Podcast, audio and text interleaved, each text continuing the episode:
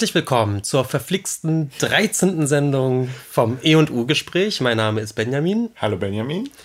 Hallo Markus. Ja, genau, ich bin Markus, wie immer.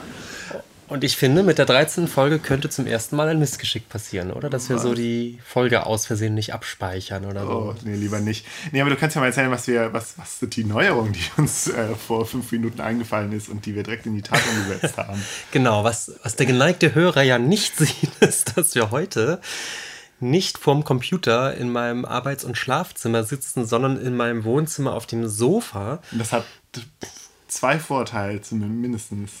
Ja, die eine ist, wir sitzen auf dem Sofa, ja. finde ich schon mal super. Genau, und das Sofa quietscht nicht, knarzt nicht. Und ja. der zweite ist, dass, dass wir hier die Musik von deinem Nachbarn nicht hören, die sonst eigentlich ja regelmäßig zu hören war. Genau, unter mir wohnt ein hat. DJ, der immer übt. Und zwar, wie, wie, der hat so wie einen siebten Sinn. Immer wenn wir meinen, so wir können langsam aufnehmen, denkt er sich, oh, ich könnte langsam mal wieder ein bisschen üben. Genau. Das war schon ein paar Mal. Ja. Aber irgendwie könnte man sich dran gewöhnen, oder? Man, man sitzt ja so tiefenentspannt. Wahrscheinlich. Äh, ich fand das überhaupt nicht tiefenentspannt. Ich fand das eher so unterschwellig äh, Nervositäts. Äh, nee, nee, ich meine, man sitzt hier so tiefenentspannt. Ach so, hier, ja, das stimmt. Ja, eigentlich bei den Temperaturen bräuchten wir jetzt noch einen Cocktail ja. in der Hand, dann wäre es perfekt. Du erzählst jetzt auch nicht, äh, was ich gerade anhabe. Oder was ich gerade nicht anhabe. Oh, jetzt, jetzt arbeitet die Fantasie aber ja. bei den Hörern. Ja, ähm, lieber nicht. Aber ich sage noch ganz kurz, was wir heute vorhaben. Ähm, Markus wird gleich anfangen, über die Sesamstraße zu sprechen. Genau. Und äh, ich werde danach etwas über äh, Joseph Beuys erzählen. Das war ja auch schon öfter mal angekündigt. Ähm, Beuys berühmter Künstler, ein sehr großes Thema und äh, vielleicht rede ich auch öfter mal über den, aber heute geht es um eben einen Aspekt über, äh, um die soziale Plastik. Und äh, Markus fängt jetzt aber mit dem genau. leichten Thema an. Ja, hast du gesagt mit dem leichten Thema? Ja. Ach so, ja. Ja, gucken wir mal. Ähm, ja, ich würde gerne über die Sesamstraße sprechen. Und zwar mh, hm, bin ich letztens in der Stadtbücherei Köln auf ein Buch gestoßen von Viktoria Urmersbach mit dem Titel So bin ich nah, jetzt bin ich fern. Eine kleine Kulturgeschichte der Sesamstraße. Erschienen im Vergangenheitsverlag 2013, muss man ja immer dazu sagen. Ja, und da habe ich mal so ein bisschen reingeguckt, mich mal so ein bisschen reingelesen und äh, über die Sesamstraße nachgedacht. Benjamin, hast du denn auch die Sesamstraße geguckt als Kind? Wir sind ja beide äh, in den 80ern Kinder gewesen. Und das war ja so die, die, ja, die große Zeit der Sesamstraße. Ich glaube auch. Du wirst da sicherlich mehr zu erzählen, aber ich glaube, in Deutschland ist in den späten 70ern, würde ich, würd ich tippen, gestartet. Jedenfalls 80er würde ich auch sagen. Sogar, ja. Frühe 80er waren sicherlich so die, die Sesamstraßenzeit mhm. im deutschen Fernsehen. Und natürlich bin ich total damit groß geworden. Äh, 18 Uhr abends. Genau, 18 Uhr. Und das lief in den dritten, ne?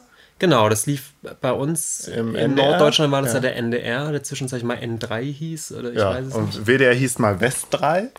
Stimmt. Da habe ich ja. das geguckt. Und halt auch um 18 Uhr und da habe ich dann immer äh, Abend gegessen. Also meine Eltern haben immer später dann Abend gegessen, ich immer zur Sesamstraße, soweit ich weiß. Und ähm, ich glaube, es lief aber nur dreimal in der Woche, soweit ich weiß, weil es lief ja auch irgendwann Sendung mit der Maus und Hallo Spencer. Das lief ja auch. Hallo Spencer habe ich auch so geliebt, ja. Das stimmt. Hat sich das abgewechselt? Das, ich meine, das irgendwie so im Kopf zu haben. es lief nicht jeden Tag Sesamstraße. Nee. Das stimmt. Und am Wochenende ja dann auch nicht, oder? Wochenende lief Sendung mit der Maus immer vormittags? die lief immer sonntags vormittags, aber da habe ich sie nie geguckt. Ich habe immer, ich meine, die wurde dann auch nochmal wiederholt. Für äh, mich war Sendung mit der Maus immer eine Sonntagsvormittagssendung. Ich habe die, glaube ich, ja, bringe die gar nicht mit abends in Verbindung. Hm. Und wir müssten natürlich auch vielleicht mal drüber sprechen, aber vielleicht tun wir das ja auch über äh, verschiedene Moderatoren-Generationen. Ich bin ja noch Horst und, Horst mhm. und äh, wie hieß sie? Lieselotte Pulver? Ja, ich habe mir jetzt die genauen Generationen jetzt nicht aufgeschrieben, aber die erste äh, Moderat, also, also die erste Schauspielergeneration waren Henning Fenske und Lieselotte Pulver, also Lilo, ja. Den Henning, glaube ich, weiß ich gar nicht, ob ich den kenne. Es gibt auch den Horst. Horst Jansson, ja, genau. Und den Schorsch, Gernot. Horst und Lilo, Endemann. das waren, das stimmt, das waren für mich die beiden. Manfred Kug tauchte auch mal kurz auf, war, glaube ich, nur ein Jahr da. Ah, ich, da war Uwe Friedrichsen, erinnere ich mich auch. Ja. Aber ich fange mal ganz von Anfang an, nämlich äh, bei der amerikanischen Sesamstraße. Sesame Street. Sesame Street, genau. Die ist am 10. November 1969 gestartet. Und die Rahmenhandlung äh, des Ganzen ist, denke ich mal, auch bekannt. Also es spielt tatsächlich in einer Straße, in einer, oder im Hinterhof von einer Straße. Und es ist halt so auch so Großstadtatmosphäre. So. Ähm, und es ist im, im, im, Filmstudio aufgebaut worden. Und du hast da halt so menschliche Darsteller und die Puppen halt, die Muppets. Du hast da den, den großen Big Bird, Bibo. Und du hast die, ja, die Muppets. Und das sind auch tatsächlich, äh, die sind verwandt sozusagen mit den Muppets der Muppet genau. Show. Genau. Und interessanterweise so, ja, klar, war die Sesamstraße vor der Muppet Show. Also die Muppets sind ja, ähm, sind ja von Jim Henson entwickelt worden, ähm, amerikanischen Puppenspieler. Ähm, und der hat ähm, 1955 gab es eine erste Serie äh, von, von Jim Henson, Sam and Friends, wo die Muppets zum ersten Mal aufgetaucht sind. Äh, Kermit der Frosch oder so, so, so sozusagen die, die erste Form von äh, Kermit oder Kermit ist da halt aufgetreten. Das waren so fünf Minuten lange Clips, auch noch in Schwarz-Weiß. Halt so was Lustiges, irgendwie so kleine lustige Clips. Mhm. Und die äh, Sesamstraße war dann 1969 und die Muppet Show ähm, selber dann aber erst 1976, also auch nochmal später. Das hatte ich ja auch nicht gedacht. Und da taucht dann, also eigentlich ja nur Kermit der Frosch in beiden, taucht er in beiden auf. Also das stimmt, vielleicht ja. tatsächlich die, die, die, die, äh, ich weiß gar nicht, vermutlich war das auch die Lieblingsfigur von, von Jim Henson, weil der, wenn der überall auftauchte. Das war, glaube ich, so, so ich meine, das sind alles Signature-Puppen ja, von ja, ihm, aber ich glaube, Kermit der Frosch noch am ehesten wahrscheinlich als, als sein alter Ego, oder? Mhm. Das stimmt. Und das heißt auch umgekehrt, dass ganz viele andere prominente Figuren nur in einer der Serie auf, auftauchen. Das heißt nämlich zum Beispiel Miss Piggy gab es in der Sesamstraße nee. nicht. Nee. Und Big Bird, also Bibo, der glaube ich in Amerika noch viel bekannter ist als hier, ja. taucht in, äh, in der Muppet Show nicht auf. Nee, das stimmt, ja. Ja. Ähm, ich weiß auch gar nicht, ob die in der Muppet Show auch ein bisschen komplexer sind, die Figuren. Also die Muppets ist, na. Also. Also ich meine, so Miss Piggy ist ja schon auch so ein bisschen, hat ja so tatsächlich so eine Schweinsnase und so, wenn in der Sesamstraße, wenn du so an ähm, an äh, Ernie und Bert denkst, die haben ja einfach, sind einfach so bunte, bunte Köpfe. Ach, du meinst kom komplexer auch als Figuren? Ja, also genau, Gestaltung komplex, komplexer gestaltet. Ich dachte, du meinst charakterlich. Ja, das, das bestimmt auch. Ich meine, die Muppet Show hat sich auch an Erwachsene gerichtet. Ja, ja, ja. Hm. Ja, die äh, Sesamstraße war die Idee von Joan Cooney, die war die Leiterin des New Yorker Children Television Workshops, sie war studierte Lehrerin und die hatte eben die Idee, äh, mit, mit die Mittel des Fernsehens sozusagen zu nutzen, um eben an Vorschulkinder auch schon, ähm, ähm, so auch Vorschulkinder aus bildungsfernen Schichten vor allen Dingen, aus, aus den amerikanischen Großstädten, ähm, da ähm, so elementare Bildung heranzutragen. Mhm. So, so. Also ähm, zählen und buchstabieren. Genau, genau. Und ähm, also das, das firmierte so unter dem Begriff ähm, ähm, kompensatorische Erziehung. Ja, also man wollte, also die Idee dahinter war, ähm, wie gesagt, den bildungsferneren Schichten und den, den abgehängten Schichten sozusagen, ähm, ähm, die auf den gleichen Stand zu bringen mit den, mit den Mittelschichtskindern. Mhm. Ähm, wenn sie, bevor sie dann in die Schule kommen. Dass alle irgendwie schon mal eine Berührung mit Zahlen und Buchstaben hatten und so. Und ähm, das war eine große Sache damals in den in, in 60ern, Ende der 60er, 70er Jahre in den USA. Und ähm, das mit dem Fernsehen zu machen, war tatsächlich so die Idee. Weil die Kinder gucken halt auch Fernsehen und sie sind anscheinend auch begeistert von den bunten Clips und auch gerade von dem, was in der Werbung passiert und so und warum das nicht Ganze nicht irgendwie nutzen, um, ähm, um, ähm, um Bildung an die Kinder anzuführen. Ich meine, Bildungsfernsehen war ja auch in der Zeit, also war ja auch schon, glaube ich, schon seit den 50ern oder zumindest seit den frühen 60ern schon Thema. Ähm, und warum das halt nicht auch mit den Vorschulkindern? Mhm. Das war so die Idee dahinter. Das Interessante, als ich dann darüber nachgedacht habe, habe ich gedacht, ich habe ich hab die Sesamstraße selber ja nie als.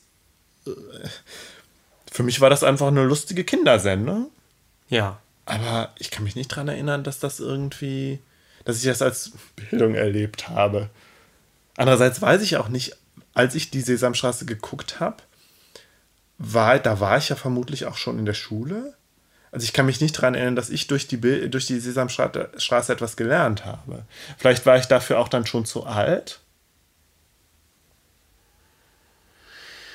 Ich kann dazu, ich weiß es nicht, aber ich würde auch sagen, ich habe jetzt nicht durch Graf Zahl die Zahlen gelernt. Also das ist hm. irgendwie nicht. Entweder war man zu alt, aber das stimmt doch auch nicht. Man hat doch im Kindergarten Alter Sesamstraße geguckt. Und da zählt man ja noch nicht. Oder? Also inzwischen Zählen, vielleicht, ja. aber. Also ich weiß, dass ich auf, jeden, ich auf jeden Fall schon ein bisschen lesen konnte, als ich in die Grundschule gekommen bin. Obwohl die Zahlen, man kann ja, muss ja auch noch unterscheiden, es geht ja nur ums Zählen, ne? gerechnet Aha. wird ja sowieso noch nicht. Genau. Ist schon die Frage, ob man die Zahlen wirklich auch durch die Sesamstraße dann kennengelernt hat.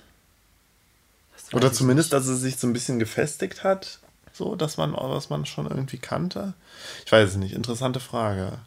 Und ich weiß auch generell nicht mehr so genau, wie ich die Sesamstraße tatsächlich erlebt habe. Ich, war, ich weiß, das war eben neben der Sendung mit der Maus und Hallo Spencer halt die Serie, die ich, die Sendung, die Fernsehsendung, die ich gucken durfte. Ja, natürlich. Im, im, im, ähm, ja, im Vorschulalter oder im, im Grundschulalter. Das durfte ich gucken. Ich meine, ich weiß, da kommst du sicherlich noch drauf, dass ja der, der Bildungsauftrag auch noch viel weiter geht auf so ein soziales Miteinander und genau, so weiter. Die, genau. äh, der, der Umgang mit, mit äh, ja, verschiedenen Leuten, die genau. verschieden ticken und äh, mit, mit vermeintlichen Randgruppen und so weiter. Ja. Kommst du da noch zu? Würde ich drauf kommen, ja. Okay. Ähm, aber wolltest du das, was wolltest du da jetzt noch zu sagen? Nö, weil wir jetzt gerade immer nur so aufs Zählen und Buchstabieren, aber es gibt ja noch diese ganz, ganz andere Ebene des. Äh genau, aber in, ähm, in US-amerikanischen Original ging es halt äh, wohl auch vor allen Dingen um das faktische Lernen von diesen Kulturtechniken sozusagen.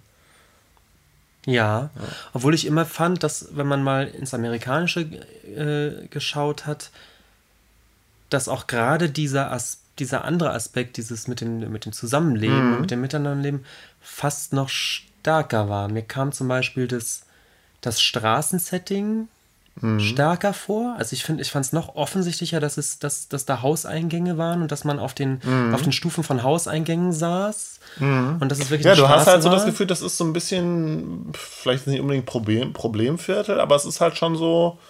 Auf jeden Fall Multikulti natürlich. Ja, du ja. hast halt, glaube ich, äh, zwei Afroamerikaner, äh, afroamerikanische Schauspieler und, glaube ich, zwei Weiße im, im Ensemble sozusagen. Und die Monster. Die ganz unterschiedlich Und die Monster natürlich. Ja. ja, aber ich weiß, dieses Straßensetting war stärker und natürlich, ja. klar, das ist, das ist, äh, das ist ethnisch sozusagen gemischter war, was natürlich in amerikanischen Großstädten zu der Zeit sicherlich auch ein größeres Thema war als ja, in Westdeutschland. Ich vermute, du wolltest halt auch die afroamerikanischen ähm, ähm, Kinder erreichen. Und dann kannst und dann ist es natürlich klar, dass du dann auch. Äh, Aber mir kam deswegen äh, mir kam deswegen diese amerikanische Version auch immer mhm. ein bisschen rauer vor. Also dieses, genau. dieses Street-Feeling war stärker. Das war rauer und ich fand es auch irgendwie ein bisschen fremdartig. Vielleicht, weil das einfach keine äh, eine Art von urbanen Setting ist, was wir aus deutschen Städten so ja. nicht kannten. Ne? Es war schon alles größer und grauer. Also vielleicht wirkt das einfach für uns auch sehr mhm. amerikanisch und ja. sehr, ja, ja, und ähm, also ich fand das immer so interessant hier, ähm, Oscar aus der Mülltonne. Mhm. Ähm, die Mülltonne sah halt nicht deutsch aus. Das war halt keine deutsche Mülltonne, wie bei, uns vor der Tür. Stimmt. Das war halt das so, eine, so eine runde Metall, Metall, also auch etwas flachere Metalltonne. Richtig. Das stimmt. Daran ja. ist mir das immer aufgefallen. Bei uns gab es immer nur Plastikmülltonnen, seit man mhm denken kann. Oh, Entschuldigung. Groß, große Plastikmülltonnen. Und wir hatten noch eine kleine metallene, die war etwas kleiner, aber halt nicht. Aber genau dieser Look ist schon sehr ja. amerikanisch, das stimmt. Ja. Und ich weiß jetzt gar nicht, es gab dann ja noch mal, ähm, äh, ich glaube in den 90ern, eine deutsche Version von Oskar Rumpel. Ja? In der Zeit, wo ich Sesamstraße schon nicht, äh, Sesamstraße schon nicht mehr geguckt habe. Und ob Rumpel in einer lebt, glaube ich, auch in einer, in so einer klassischen amerikanischen, also wie es halt auch schon so, ähm, so äh, ähm, sich so eingeprägt hat wo, wo Oscar halt drin lebt. Also das Verhältnis deutsch zu englischer Sesam, äh, oder amerikanischer Sesamstraße müssten wir eh kurz mal erläutern, ne? weil Ja. diese, diese Rahmenhandlung auf der Straße mit den Moderatoren ist in Deutschland dann gedreht. Samsam Tiffy sind, glaube ich, ich würde deutsche nicht sagen, Figuren. Moderatoren waren das ja nicht unbedingt, es waren einfach. Rahmenhandlungen mit Schauspielern, ja. Genau, und dann gab es aber doch Einspieler, also Songs oder wie will man sagen, Ja. Sketche oder, Ja. oder so, Spots, die Clips. durchaus dann auch synchronisiert aus der amerikanischen Sendung übernommen wurden, oder? Hm, Was meinst du jetzt? Diese Einspieler, ähm, Graf Zahl zum Beispiel. Ja, so, meinst die mit den Muppets? Ja, das wurde übernommen, aber dann gab es halt auch noch ähm, so kleine Filme irgendwie oder Lieder oder Sketche, die in Deutschland produziert wurden. Sind Ernie und Bert, gibt es die in Amerika? Ja. Auch, Der sind ne? da übrigens Bert und Ernie, also umgedreht. Aber Ernie ist schon Ernie und Bert ist Bert. Genau, ja, ja, auch genau. aber die wurden, werden immer so rumgenannt. Bert und Ernie. Ähm, Okay. ich mache mal der Reihe nach, dann kriegen, kriegen wir das vielleicht auch alles hin. ja, ja. Also genau, neben äh, Jim Henson war auch Frank Oz beteiligt. Also ähm, Jim Henson ist ja der Puppenbauer sozusagen und Frank Oz der Puppenspieler. Frank Oz hat äh, Bert gespielt und Groby, der ist ja auch so ein, so ein Monster, so ein bisschen trotteliges Monster, in Blaus, im Original Grover. Äh, und das Krümelmonster, Cookie Monster, hat auch, von, hat auch Frank Oz gespielt. Ähm, Achso, ich habe mir, was ich mir noch aufgeschrieben habe, mit Muppets, ist wohl ein Kunstwort und äh, ähm, hat irgendwie keine Bedeutung. Also ähm, Jim Henson hat wohl mal gesagt, es wäre eine Mischung aus Marionetten und Puppets. Ich dachte immer Puppets und Monster, komischerweise. Das stimmt, ja. Ja, aber es sind ja auch Das nicht sind ja alles nicht nur Monster. ja. Nee, ist Quatsch. Aber das hat er dann wieder zurückgezogen und gesagt, nee, es ist ein Kunstwort. Ähm, Das sind Handpuppen im ja, ganz weitesten Sinne, unterschiedlich. ne? Ganz unter also der äh, Bibo ist ja auch ein Muppet und der ist ja eine ist ein Kostüm. Ganzkörperfigur. Ja, das ist ein Kostüm. Ähm, und das ist halt unterschiedlich. Also es gibt ja die, wo, wo ähm, die Hand sozusagen nur im Kopf steckt und du hast dann halt äh, die, die Arme werden mit so Stäben äh, ja. und du hast dann, zum Beispiel das Krümelmonster hat ja, eine Hand ist im Kopf und die andere ist in einem Arm. Stimmt. Und Und wenn man das weiß, sieht es natürlich auch ganz komisch aus. Also dann siehst du, ja, warum bewegt das immer nur den einen, den einen Arm und die eine Hand und das auch so, äh, das so stimmt. viel und der andere Arm hängt immer nur so. Und schon da. auch als Kind auffällig fand ich, dass ja wirklich die meisten Puppen irgendwie sitzen oder wo jedenfalls klar ist, dass mit den Beinen nicht viel passiert. Also gerade bei Kermit zum Genau, Beispiel, das der ist mir immer als nur kind gesessen hat. auch extrem. Ja, nee, nee, man sieht, die, die sitzen nicht, die sind ja immer hinter einer Mauer. Oder genau, die stehen hinter einer Mauer, Oder du, ja. das ist halt abgeschnitten, das Bild ist abgeschnitten. Ich Und weiß, das fand es- ich auch so seltsam. Es gab aber Kind. schreckliche Szenen, wo, wo Kermit gesessen hat und seine Beine so vor ihm auf Ja. der Mauer. Und da hat man gesehen, das sind halt nur so Nudeln. Also das sind völlig dysfunktionale Ja, ja, ja, äh, zwei stimmt. grüne Nudeln. Das fand ich als Kind schon immer komisch. Das, das war Ja, sonderbar. komm, lass uns doch mal kurz, ähm, kurz über die, über die ähm, einzelnen Muppet-Szenen reden. Es gibt ja wirklich so, so, so Kult-Sketche. Also wir haben ja vorhin schon über Manamana geredet, über dieses Lied. Im Vorgespräch haben wir aber mal nochmal. Ja, das ist natürlich, das kennt jeder. Krümelmonster kennt auch jeder. Wobei ich bei Mana Mana äh, noch sagen muss, das Interessante ist, es ist, glaube ich, eine der berühmtesten Sachen aus der Sesamstraße Ja. ist, aber die Protagonisten völlig un relativ unbekannt sind. Ja, Es, ist ja, es ja. ist ja nicht Kermit oder so, sondern es ist so ein, so ein Typ, so ein Sänger. Ich weiß es gar nicht mehr. Ja, es ist so ein, sind, glaube ich, so Keine der Hauptfiguren So- zumindest. Puppen, die keine Monster sind und ein Monster, was dann da so reinkommt. Stimmt, Und äh, ja. irgendwie den, den, den Gesang dieser, ich glaube, weiblichen Puppen dann so stört. Und ja, es ist einfach total drollig und, und ein Ohrwurm. Überhaupt die Lieder, Mhm. klar. Vor kurzem habe ich den einen. der- Quietscheentchen. Ich hab habe ich gar nicht nachgeguckt, wie das im Original heißt. Das Quietsche-Entchen. Mhm. Ich habe letztens, das ist jetzt wirklich nur so eine Randbemerkung, ein, ein Interview gesehen mit einem der Komponisten, die extrem viel äh, für die Sesamstraße komponiert haben. Ich glaube, das ist also so der, Amerikanisch der Haupttyp, ein Amerikaner, deutsch? Ja. der wohl auch das, das Haupt-Sesamstraßenlied gemacht hat und eine Unmenge anderer Songs. Ähm, der lebt wohl noch. Mhm. So ein uralter Mann jetzt. Hab ich irgendwie im Fernsehen gesehen. Ja. Also da fiel mir das auch ein, Ja. als ich gesagt habe, das, das stimmt ja. Die Lieder waren ja auch, das ist ja ein super tragendes Element immer gewesen. Genau. äh, In der Sendung. Genau. Ähm, äh, Ernie und Bert. die übrigens Bert. kein schwules Paar sind. Das hat Jim Henson nochmal gesagt, oh, nö, die sind kein schwules Paar, die sind, sind halt zwei Puppen. Die haben keinen Unterleib. Ach, das ist äh, ja. Ja, weil man sich ja schon immer fragt, ob das Geschwister sind und irgendwie passt das ja auch nicht. Uh. Äh, naja, aber sie schlafen in getrennten Betten. Ja, das stimmt. Aber ähm, geben auf jeden Fall viel, viel her, um, sich Annie und Bert ist natürlich. Drüber lustig zu machen, ich weiß es nicht. Aber es, ja, auch nicht unbedingt, ja. Waren, sind, glaube ich, für viele Kinder so die Favorites. Für mich waren das immer so die Favorites. Ja, ja, ja, ich, ich weiß es nicht. Ich fand, ich fand ja alle Sesamstraße-Figuren, vielleicht wirklich abgesehen von, von Kermit tatsächlich, alle immer so ein bisschen seltsam. Natürlich. Also ich habe kein, keine ähm, Puppe wirklich total gern gehabt. Das ist ein guter Punkt, aber das ist ja auch dieser, was wir gerade gesagt Fan haben. von als Kind. Ich meine, gut, das war man sowieso vielleicht nicht, weil es auch, ja, ich weiß es nicht. Ich weiß ganz klassisch, dass ich ernsthaft ein bisschen Angst hatte vor Graf Zahl. Mm, ja, da hat, das hat er immer gedonnert. In diesem Schloss und es gab diese Fledermäuse und dann, wenn es mhm. gedonnert hat, gab es auch oft so Blitze mit so richtigen Blitzeffekten. Ja. Und dann hat er ja so irre gelacht und der Donner war auch richtig laut.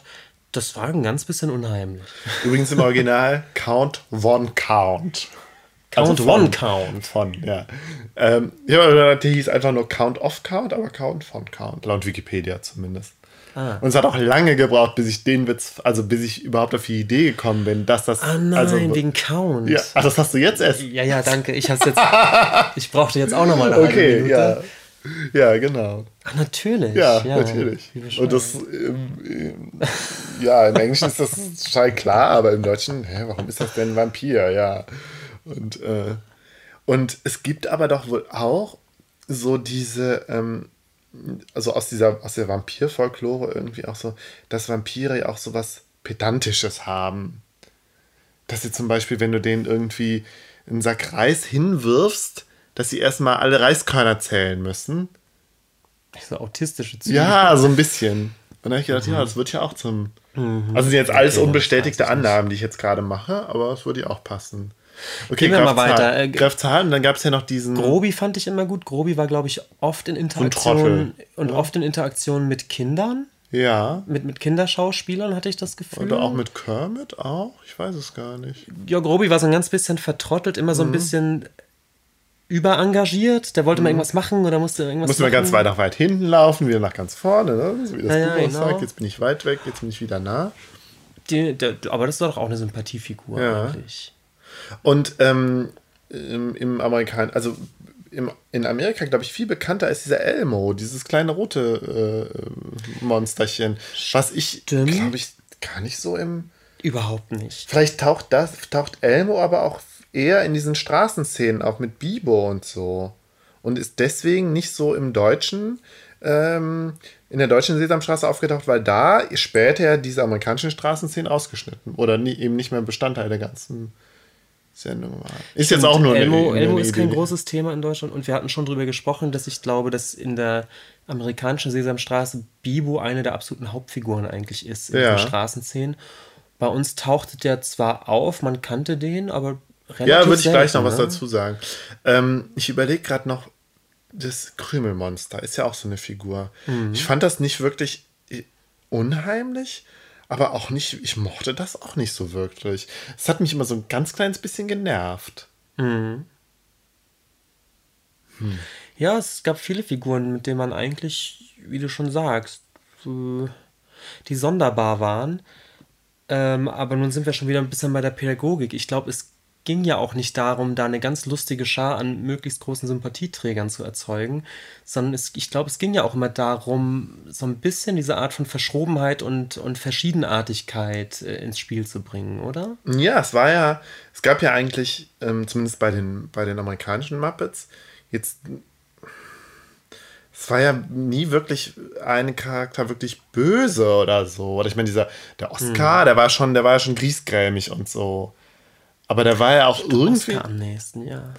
Oscar zum Beispiel auch, ähm, war ja auch in den Straßenszenen und an Aber den kann ich mich deswegen auch wenig Oscar erinnern. schon interessant finde, ja. ist der Umgang mit ihm, der so ganz pädagogisch, so wie man eben auch mit griesgrämigen Leuten umgehen ja. sollte, so ein ganz bisschen ironisch und den Ja. dann tätschelnd und sagen, ja, ist ja schon gut. Also Aha. das hat ihn ja keiner so ganz ernst genommen. Ja, ja. Und irgendwie kam immer so ein bisschen raus, ach, eigentlich ist er ein armer Stoffel. Den, den muss man dann einfach, einfach mal, äh, einfach mal Oscar sein Ja, lassen. ja, das Problem ist, dass ich mich selber an Oscar gar nicht mehr so genau erinnern kann. Also ich weiß, dass es den gab. Und ich weiß auch, dass ich, ich, also ich erinnere mich schon daran, dass ich als Kind auch manchmal diese amerikanischen Straßenszenen gesehen habe, aber das war wirklich ganz früher. Da haben sie die wohl nochmal wiederholt. Ähm, ja, aber auch die, worauf ich hinaus wollte, ist die Monster. Die großen Monster. Es gab teilweise ja so ganz riesige Monster, die dann im Hintergrund aufgetaucht und nur mal so ein bisschen böse geguckt haben Ja. und so. Das fand ich unheimlich als Kind. Also ich fand es nicht richtig schlimm, aber ich fand es schon so ein bisschen gruselig. Oder dieses zweiköpfige Monster. Oder, Die fand ich eigentlich nie. nicht stimmt, das zweiköpfige unheimlich. Monster war, glaube ich, nicht, aber es gibt auch noch so eins mit Hörnern und so, was so ein bisschen Teufel, teufelsmäßig aussah. Aber auch hier ist natürlich klar das Motiv dahinter, dass natürlich gerade Monster, das ist ja für Kinder ein großes Thema. Ja. Diese Angst vor Monstern, die Monster unterm Bett oder im Kleiderschrank oder Ja. in dunklen Ecken. Und dass die natürlich in der Sesamstraße ganz anders, äh, ganz anders aufgeladen wurden. Dadurch, dass sie bunt waren, dass sie plüschig waren, dass die Marotten hatten, die eher Ja. so ein bisschen, irgendwie auch oft so ein bisschen lächerlich putzig waren so. ja. Und insgesamt war natürlich schon die Idee, gerade diese, diesen Monstern äh, den Schrecken eigentlich zu nehmen. Ne? Ja, und ich weiß nicht, also ich habe jetzt auch gerade so die Idee, die Sesamstraße war ja doch alles andere als kitschig. Es war ja keine, kein Kinderkitsch, so. Es war ja nicht irgendwie, äh, ja, wie, wie, du, wie du schon gesagt hast, es war ja nicht heile Welt. Es war halt auch alles irgendwie immer ein bisschen komisch. Du hattest da deine, deine Sympathieträger, aber du hattest schon irgendwie so.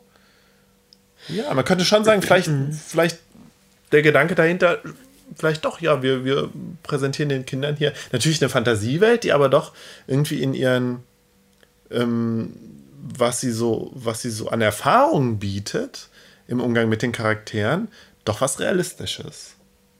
Genau das Also- wollte ich gerade sagen. Die, es ist nicht so, dass ein die ist halt, Charaktere, die ist- ja. dass sich die Charaktere alle mustergültig verhalten hätten, so ein Nee. bisschen unsere kleine Farm oder so, wo, wo eigentlich alle sympathisch und lieb miteinander sind, sondern genau Ja. im Gegenteil. Gerade die Monster, die haben alle Marotten, die sind alle auf ihre Weise irgendwie schwierig, seien sie das Ja, du kannst sie vielleicht auch nicht einschätzen. Also ich weiß halt auch nur, manchmal sind diese Monster doch auch nur aufgetaucht und haben auch gar nichts gesagt, so, oder? Und, und selbst Ernie und Bert, ja, der Ernie, der den Bert nicht schlafen lässt und, und, und den immer nervt, bis, bis, der, bis der Bert austickt. Also eigentlich ging es immer eher darum zu sagen, ja, jeder hat, hat äh, Eigenschaften, mit denen man nicht, Ja. nicht gut umgehen kann, die einen nerven und trotzdem muss man damit lernen, umzugehen. Ich glaube, Genau. das war eigentlich Genau. die Strategie. Ja. Nicht zu sagen, wir zeigen euch zehn Charaktere, die alle sich mustergültig verhalten und die sollt ihr Mhm. euch zum Beispiel nehmen, sondern im Gegenteil zu sagen, guckt mal, hier, hier sind verschiedene Charaktere, jede hat seine eigene Art Genau. und ist auf seine Art vielleicht anstrengend, Genau. aber irgendwie auch liebenswürdig und damit muss man umgehen lernen. Genau. Ja, und dass du halt den, den, den, ähm, so den Kindern halt auch Selbstbewusstsein vermittelst. Also ich habe gestern nur ein Video gesehen, wo irgendwie Bibo, also Big Bird, irgendwie singt, ich bin okay, wie ich bin oder so und ich finde es toll, wie ich bin oder so. Ja, das ist relativ häufig, Ja, glaube ich. ja. Aber ich meine, das muss man sich auch nochmal noch mal wirklich vor Augen führen. Was für ein grandioser Kunstgriff Monster, also weißt Ja. du, so, so wirklich skurrile Monster ähm, als, als Protagonisten dann von so einer Kinderserie Ja. für Kleinkinder zu etablieren. Das ist ja schon, Ja. es hätten ja auch Schmetterlinge, Feen, Prinzchen oder sonst Genau, was sein können, aber es genau. sind Monster, das ist schon, das ist schon toll. Ja. Hat, hat das Krümelmonster eigentlich das Om Nom Nom Nom Nom erfunden? Kommt das daher? Das kann gut sein. Oder macht das nicht mal? Ich weiß nicht. Ich weiß das auch. Okay, mal ein bisschen weiter im Text. Ähm, ähm, die, ähm, ich versuche das so ein bisschen kurz zusammenzufassen, wie die Sesamstraße da nach Deutschland kam. Und zwar der ähm, ein Mitarbeiter des NDR, ich glaube, das war der Leiter des NDR Kinderfernsehens, weiß ich jetzt nicht, Karl-Heinz Grossmann, hat halt eben von der Sesamstraße 1909, also im gleichen Jahr erfahren und war ziemlich begeistert davon und ähm, hat halt direkt versucht, äh, den NDR zu überzeugen, dass, dass diese Serie irgendwie aufgekauft wird und in Deutsch, synchronisiert und in Deutschland gezeigt wurde. Ähm, und ähm, die erste, also es gab dann eine Testsendung 1971 in, in allen die in allen äh, ARD-Anstalten gezeigt wurde, außer im Bayerischen Rundfunk. Der Bayerische Rundfunk hat sich tatsächlich bis 1977 gegen die Sesamstraße gewehrt. Ah. Was ich auch wirklich interessant fand. Und äh, in dem Buch hier von der äh, Viktoria Omersbach ist halt auch immer die Rede davon, dass es tatsächlich in den, in den Sendern so einen Nord-Süd-Gegensatz gab. Die, Süd, die südlichen Sender, also speziell der Bayerische Rundfunk von, von, weiß ich nicht, vom SWR oder so spricht sie jetzt nicht, äh, dass die sehr stark, sehr konservativ waren und sich gegen gerade, mhm. ja, das, das sei, sei zu amerikanisch und nicht für unsere Kinder und so. Und ähm, Genau, also es gab eine Testsendung und die, wo ist das andere Blatt? Die erste reguläre ähm, Sesamstraße ist dann am 8. Januar 1973 ausgestrahlt worden. So. Tatsächlich zuerst die komplett synchronisierte und ich glaube sogar neu vertonte Fassung ähm, der amerikanischen Serie. Mhm. Ähm, die Amerik das amerikanische Original war eine Stunde lang, was ich auch krass fand. Und es ist in Deutschland dann aber auf eine halbe Stunde gekürzt worden. Ab wann habe ich jetzt nicht rausfinden können, aber ich finde, eine Stunde ist schon krass viel. Ja. Also, das kann, wird man heutzutage nicht mehr machen. Ja, das stimmt. Ja, und während es zuerst halt in, in senderinterne Auseinandersetzungen gab und auch ziemliche Querelen und auch die Frage war, ja, wollen wir das jetzt wollen wir die jetzt tatsächlich kaufen oder nicht? Und auch so irgendwie einen Wettstreit gab zwischen ARD und ZDF, wer die Sesamstraße bekommt. Gab es dann nach der Ausstrahlung halt auch verstärkt, also ist die Sesamstraße verstärkt halt auch ins, ins, ins öffentliche Bewusstsein getreten und war da auch einiger Kritik äh, ausgesetzt. Also insgesamt, was ich in diesem Buch von der Viktoria Urmersbach interessant fand, ist, dass sie de, die Sesamstraße gerade in den Anfangsjahren schildert als so tatsächlich so ein, so ein, so etwas, wo sich so eine, wo sich so eine Auseinandersetzung um dieses ganze, die ganze Bildungsfrage so entzündet hat. Mhm. Also einerseits eben dieses große, dieses Versprechen, ja, wir können mit dem Fernsehen und mit dem können wir tatsächlich kompensatorisch wirken. Wir können eine ganze Generation sozusagen äh, denen können wir einen Bildungssprung ermöglichen, indem mhm. wir halt die aus den sogenannten bildungsfernen Schichten oder sozial schwachen Schichten äh, da den Kindern ähm, das, was sie in den Familien vielleicht nicht bekommen, halt durch das Fernsehen äh, mitgeben, so dass sie halt auf die Schule vorbereitet sind und soziales Lernen, Kreativität und eben aber halt auch tatsächlich diese faktischen Kulturtechniken, dass wir denen das mitbringen, äh, mitgeben. So, um, um sozusagen, ja, dieses Kompensatorische. Das, also ein gro ganz großer Optimismus irgendwie, der da so mitschwang. Und da sind wir auch wieder bei den großen Erzählungen, die wir in der vorletzten Sendung hatten. Mhm. Also dieser Glaube, gerade auch in, in, in, den 70ern, in der Zeit der ähm, sozialliberalen äh, Koalition und so, wo wirklich ja sehr viel in Bildung investiert wurde und sehr, sich sehr viel davon versprochen wurde. Und in dem Kontext fiel halt auch die Diskussion um die Sesamstraße. Es gab dann auch tatsächlich Forschung darum und äh, die Politik hat sich auch bemüht, das zu fördern und zu gucken, wie können wir das noch verbessern und ähm, ja, so. Und ähm, zugleich aber halt auch eine große Skepsis. Also, was macht das Fernsehen mit den Kindern? Und um Gottes Willen nicht die Kinder schon so früh von Fernseher. Also, mhm. Diskussionen, die du halt auch dann, weiß ich nicht, irgendwie 20, 30 Jahre später dann mit den, mit den Teletubbies nochmal hattest, wenn du dich dran erinnerst. Wo es ja darum ging, nicht nur Vorschulkinder, sondern tatsächlich auch Kleinkinder irgendwie. Im Prinzip wirklich Kleinkinder. Ja. Kleinstkinder, Kleinstkinder sozusagen. Ja. Stimmt, da gab es die Diskussion anzusprechen. Also, dass, dass du die mit dem Fernsehen mit, irgendwie. Ich, ich, vermute, Teletubbies hatten auch irgendeinen Bildungsauftrag. Ich weiß es gar nicht. Habe ich mich jetzt nicht mit auseinandergesetzt. Äh, ähm, und also mit dieser Medienskepsis oder dieser Medienkritik, ja, also dieses, diese Angst, dass die Kinder verdorben werden, dass da schwang dann halt auch immer so ein Anti-Amerikanismus mit rein, ja. Mhm. Und dann, und dann, und da schildert die Omas Bach auch ganz gut, von, von rechts und von links. Also während die Linken, also weiß ich nicht, sie zitiert aus der Zeitschrift konkret, ähm, gesagt haben, ja, ähm, da sieht man halt die tatsächlichen amerikanischen Verhältnisse, so, also das Verhältnis zwischen Schwarz und Weiß und die kleine, Kleinfamili kleinfamiliären Verhältnisse und so und das jetzt also das würde noch zu einer stärkeren Indoktrinierung irgendwie der, der, der deutschen Kinder führen. So. macht so eine Amerikanisierung. Und ähm, von konservativer Seite ja sowieso. Also dann das genau das Gegenteil, eben während die, während die Linken gesagt haben, ja, das führt irgendwie zur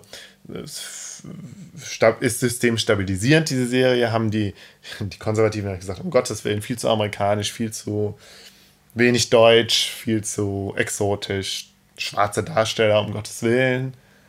Und dann überhaupt so anarchisch, anarchistisch. Mhm. Furchtbar. Ähm, ja, Zitat Omersbach. Den einen war die Sesamstraße zu revolutionär, den anderen zu systemstabilisierend. Ähm, ja, dann gab es dann gab's tatsächlich 1973 wurde die Originalrahmenhandlung rausgenommen. Und laut Wikipedia, also da habe ich jetzt geguckt, insbesondere weil, weil sich die, weil, weil Oscar aus der Mülltonne so viele negative Reaktionen hervorgerufen hat unter den Eltern. So verstörend Ach. anscheinend war.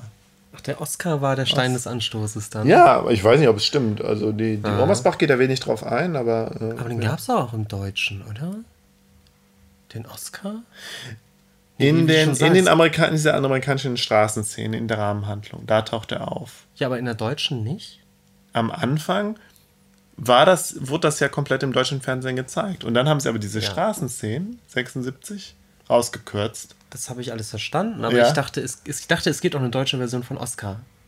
Die kam, also dieser Rumpel, der kam erst später. Genau. Der wurde dann später wieder eingeführt. Meint, ja, genau, genau. Okay als ich selber auch schon längst aus der Sesamstraße, aus dem Sesamstraßenalter raus war. Okay, das war dann doch viel später okay. nochmal. Mhm. Und das wusste ich jetzt auch nicht, dass von 76 bis 78, äh, dass es da überhaupt keine Rahmenhandlung gab. Ähm, so ein bisschen eine Rahmenhandlung hat dann, dann, hat dann so ein, so ein hatten dann so diese Geschichten um, um den, um den lausejungen Bumfiedel äh, gespielt. Also so tatsächlich so kleine Szenen um so ein Kind, das mit seiner Mutter äh, irgendwie zusammenlebt und die Nachbarn ärgert und so. sagt mir nicht. Also ich habe mich auch nur ganz grob dran erinnert, Bumfiedel, dieser komische Name.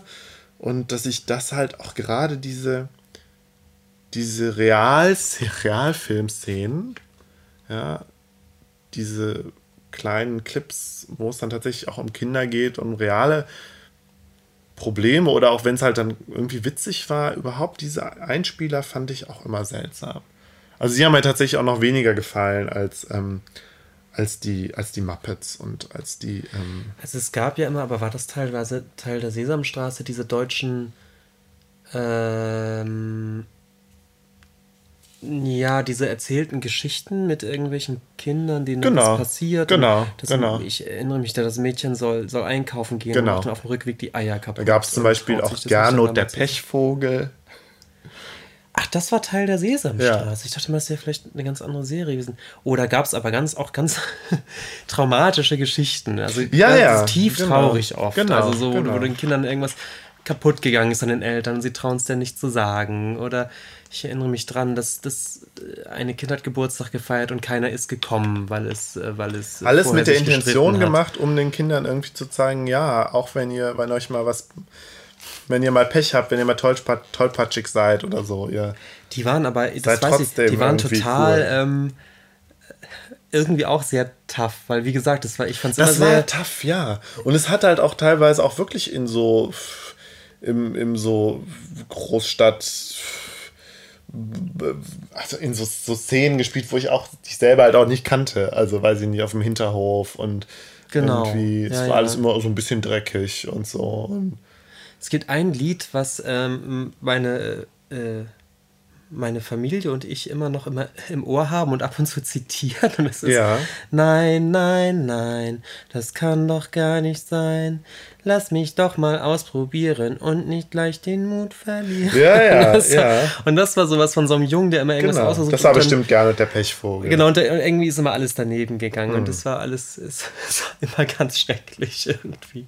Ach, das war dann Teil der Sesamstraße. Ja. Das war mir gar nicht so ganz klar. Das, und dachte, diese, also die fand ich immer doof. Also alles. Auch, auch wenn, es gab ja dann auch so Comedy-Sachen, die einfach nur mit so einem trotteligen Typen oder so, der. Ich kann mich auch nicht mehr so genau dran erinnern, aber ich fand das, das fand ich irgendwie immer komisch. Ähm, Ja, ähm, 1977 hat dann der Bayerische Rundfunk dann auch die Sesamstraße ins Programm genommen, endlich.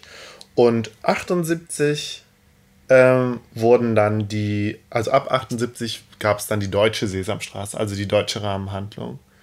Eben mit den, mit, mit den menschlichen Schauspielern. Und am Anfang war das halt Henning Fenske und Lieselotte Pulver, also Lilo, ja, Henning und Lilo. Später kamen dann auch ähm, der Schorsch dazu, Gern, Gernot Endemann, Horst Stimmt, Jansson, Uwe Friedrichsen, Hildegard Krekel als Bettina, Ute Willing und Manfred Kug war auch mal kurz dabei, wie ich gesagt habe. Äh, Ilse Biberti, da kann ich mich, an die kann ich mich gar nicht erinnern. Und ähm, ja, aber vor allen Dingen halt Samson und Tiffy. Samson als der große trottelige Bär, der so ein bisschen der Ersatz für Bibo oder die, die Rolle von Bibo spielt. Vielleicht so ein bisschen, so ein bisschen ne? ja. So mhm. Obwohl, weiß nicht, ist Bibo nicht auch doch noch ein bisschen cleverer gewesen? Ich weiß Kann ich nicht einschätzen. Aber interessant halt auch, das waren ja dann auch so, also Tiffy war ja auch immer so ein bisschen altklug und besserwisserisch. Schnell, schnell mal ein bisschen eingeschnappt, ne? oder? Ja, weiß ich nicht. Kam das immer so vor, als. als Aber auch nicht wirklich, auch. also unsympathisch war dann der Herr von Bödefeld. Aber halt auch nicht. Ja, ich, ich mach's, ich mach's nochmal der Reihe nach. Weil ich es nämlich interessant fand, dass ähm, ähm, Samson und Tiffy wohl auch von, von, Hens, von den Hansen-Leuten erschaffen wurden. Genau. In der Wikipedia steht halt, dass ähm, äh, ein, ein Hansen-Mitarbeiter mehrere Wochen durch Deutschland reiste, um sich bei der Gestaltung von Figuren inspirieren zu lassen, die dem deutschen Wesen entsprachen. Das ist schon geil. Also dann hast du einerseits ja diesen großen, gemütlichen Samson und dann aber auch die sehr pedantische Tiffy. Mhm. Das finde ich mhm. schon gut. Also ich weiß, das habe ich dir bestimmt schon mal erzählt. Ich habe mal eine Sendung gesehen über Jim Henson und da erzählt er unter anderem über Samson. Ja.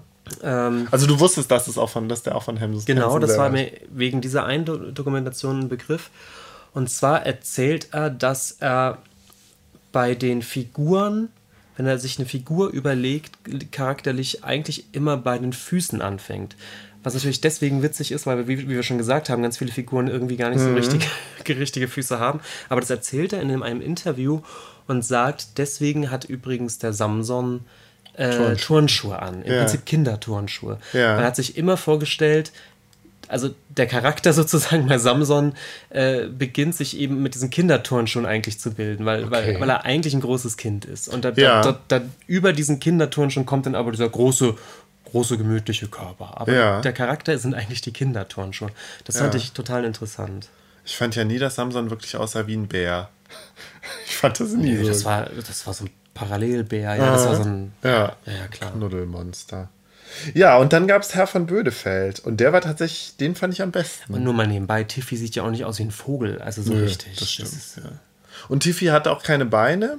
Und ich fand das auch immer irritierend. Die saß dann immer an so einem Tisch. Und der Tisch hatte dann ähm, den, ähm, ähm, eine Tischdecke, die wirklich bis genau mit dem Boden abschloss. Schließ, Schlaß. Ah, okay. Das weiß ich gar nicht mehr. Abgeschlossen hat. Und was ist Herr von Bödefeld um Gottes Willen für ein Tier? Ein Meerschweinchen. Ernsthaft? Ja, nach Nein. eigenen Angaben. Das stimmt doch nicht. Der hat doch so eine Nase, der ist doch rosa. Ja, boah, wieso? Finde ich find das jetzt auch nicht so. Der ist ein Meerschweinchen. Ja. Und Herr von Bödefeld ist tatsächlich nicht von Hansen entwickelt worden, sondern von dem, von dem Puppenspieler von Samson, dem ähm, Peter Röders.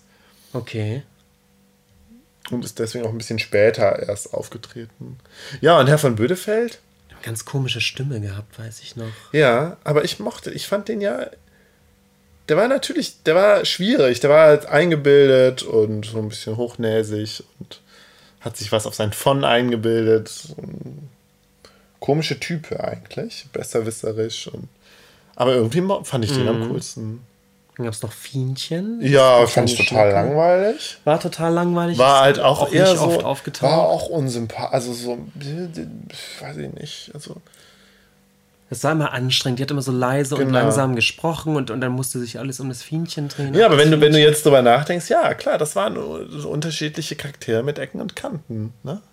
Genau, und ich glaube auch gerade Fienchen als im Prinzip langweilige, langsames ja. Mäuschen sozusagen, auf, auf die man dann aber Acht geben muss, auf genau. die man genau. sich einlassen muss, damit, damit die sich nicht erschreckt. Auch das ist genau. wieder so höchst pädagogisch, ne? Ja, ja. Ja, und ähm, mir ist aber eingefallen, dass ich die, die Schauspieler eigentlich immer am liebsten mochte. Also Lilo, Lilo, Lilo Pulver fand ich immer so toll. Lilo war toll. Und aber auch, ähm, die, auch Horst die, die Männer. Horst und auch Manfred Krug und so, die fand ich alle super. Haben da oft Kinder mitgespielt? Nee, ich glaube Gar nicht so viel, ne? Ich weiß gar nicht, ob überhaupt.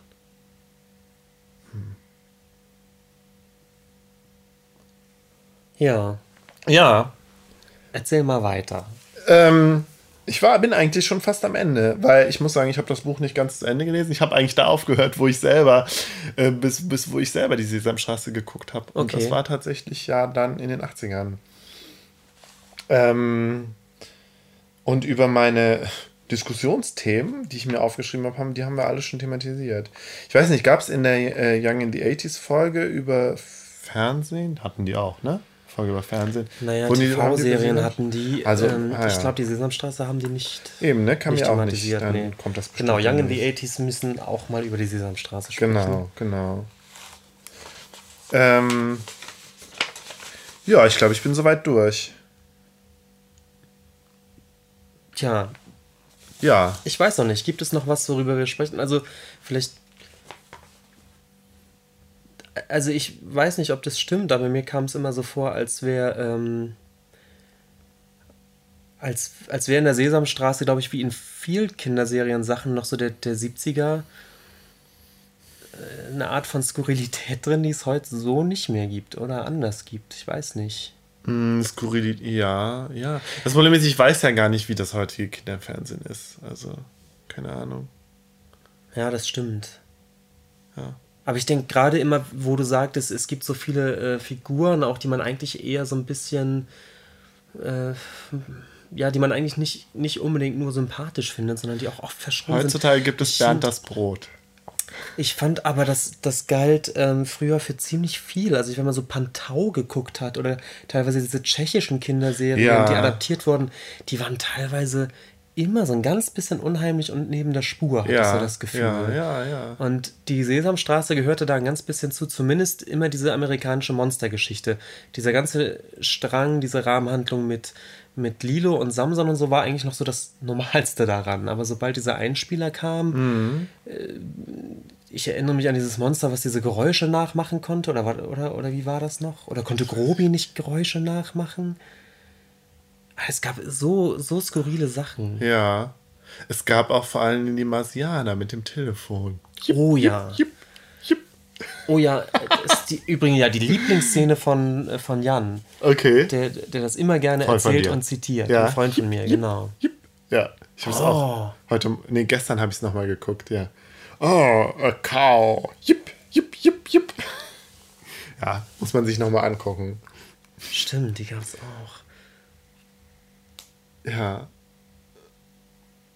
Es gab auch Denke dran, Joost oder so. Erinnerst du dich an jetzt so ein Cowboy? Das weiß ich. Und dann gab es diesen Moderator, diesen gelben. Und es gab hier den, es gab doch den mit, äh, ich glaube, der hieß in der deutschen Übersetzung Schlemiel. Das war der, der immer ein A verkaufen wollte. Genau. Genau. Den fand ich auch komisch. Das stimmt. Und auch, ja. Das war eigentlich ja so eine Dealer-Figur. Ne? Absolut. Und dann wollte der ein. Also man kann sich aber auch wirklich, wirklich äh, reinversetzen in. Das war ja sicherlich auch ein, ein sehr junges Team, was, was die sich die Geschichten ausgedacht hat in Amerika. Und es ist eine Verballhornung auf, auf alles, also auf genau solche Sachen, auf, auf Dealer-Typen, also auf Dinge, die es wahrscheinlich eher im, im Erwachsenenfilm gab oder so. Und dann aber immer auf eine unglaublich skurrile Weise einfach überdreht oder, oder ja, das stimmt eigentlich, genau. Das ist eine absolute Dealer-Figur. Der hat aber Buchstaben verkauft. Also, Ja, wieso verkauft er Buchstaben? ne? Also, es ist einfach Quatsch. Also, so wunderbarer Quatsch eigentlich. Ja. das stimmt. Gut. Ja, ich glaube, wir sind jetzt aber durch mit dem Thema, oder? Ja, ich weiß nicht. Wir wissen anscheinend, glaube ich, auch beide gar nicht, wie inwieweit es die Sesamstraße noch gibt oder nicht mehr gibt. Tja, oder was da habe ich jetzt nicht der Nachfolge war. Ich weiß, dass es ja auf jeden Fall noch lange gab. das kann ich jetzt sagen. Ja. Ja. Gut. Ich fand, das war ein wunderschönes Thema. Ja, danke. Ich habe mich da auch sehr drauf gefreut. Gut. Okay, dann ähm, äh, ja. Willst du direkt weitermachen? Ja, machen wir ohne Pause weiter. Machen wir ohne Pause machen weiter. ohne Pause weiter. Ähm, genau, bei mir geht es um Joseph Beuys, was ich ja schon mal angekündigt hatte. Der Mann mit Ähm, Hut. Der Mann mit Hut, äh, so einer der, äh, also für mich eigentlich einer meiner, meiner äh, der, der Künstler, von denen ich so am meisten halte. Obwohl du den ja, bevor du dich mit ihm auseinandergesetzt hast, Kacke fandest. Nein, das stimmt nicht. Fandest Ja, du es nicht. ist, Aber du konntest ähm, nichts mit ihm anfangen. Die, Oder die, nicht so viel. Die Ästhetik von, von den Werken von Beuys ist schon, ist schon sehr speziell. Also berühmt ist er ja immer als Fett- und Filzkünstler. Ja. Und tatsächlich sind viele seiner, seiner Kunstwerke eben mit äh, aus, aus Filz gemacht. Es sind oft Filzstapel oder es sind eben äh, Fettklumpen oder wie auch immer, die er dann zu Kunstwerken macht. Ja.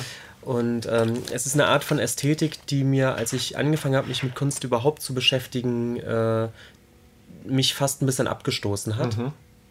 Was, glaube ich, sehr, sehr vielen so geht.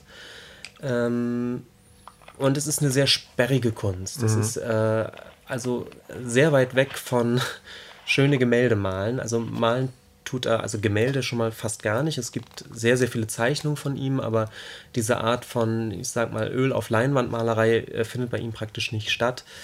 Äh, sondern es gibt eine Hinwendung zu äh, Alltagsgegenständen, die er zu Skulpturen macht äh, und eben äh, diese sehr seltsame Materialästhetik ähm, mit Naturgegenständen und eben Fett und Filz, mit Kupfer und äh, Wachs Ja. und äh? Tierhaaren und Honig und allem Möglichen. Und es ist eine, eine Art von Kunst, die, ähm, die einem den Zugang äh, spontan nicht gerade erleichtert. Also ich habe lange gebraucht, um, um den Zugang zu dieser Art von, von Ästhetik überhaupt zu bekommen. Ja. Ähm, und habe dann beruflich mit ihm zu tun gehabt bei Ja. einem Projekt, ähm, weil ich bei einer Ausstellung mitgearbeitet habe, wo es um Boys ging. ja, du bist ja schon Beuys-Forscher, kann man so sagen. Ich bin sozusagen jetzt Boys-Forscher. Ja. Genau, richtig. Und also das ging eben mit diesem Ausstellungsprojekt los, wo ich als Assistent mitgearbeitet habe.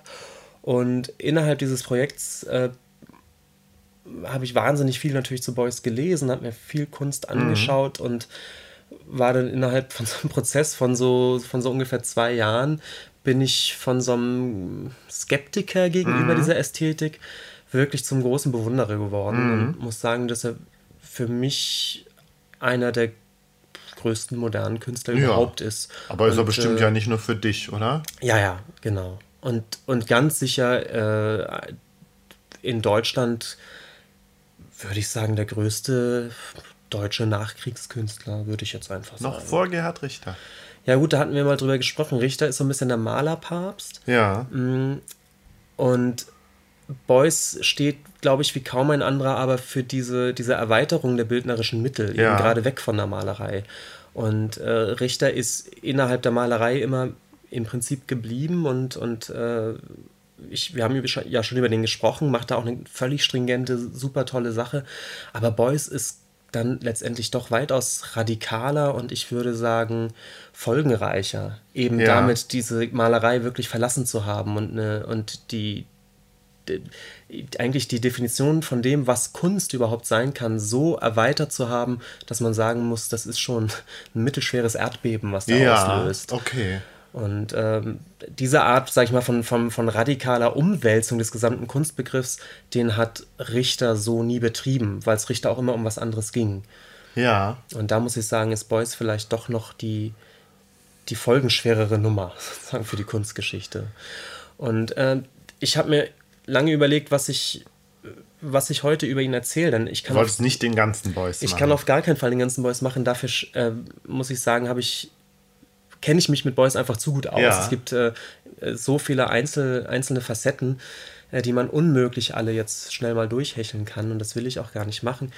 Ähm, und ich habe mir überlegt, überhaupt würde ich mir offen halten, äh, hin und wieder öfter nochmal über Beuys zu sprechen, Ja. über einzelne Aspekte.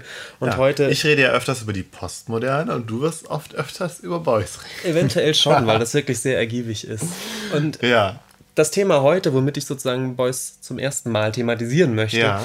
ähm, äh, steuert eigentlich direkt auf den, auf den Kern seiner Kunst zu. Ja. Und zwar auf äh, zwei Begriffe, die in äh, Bezug zu Beuys auch immer auftauchen. Das ist einmal, ähm, das ist einmal ähm, der erweiterte Kunstbegriff. Ja.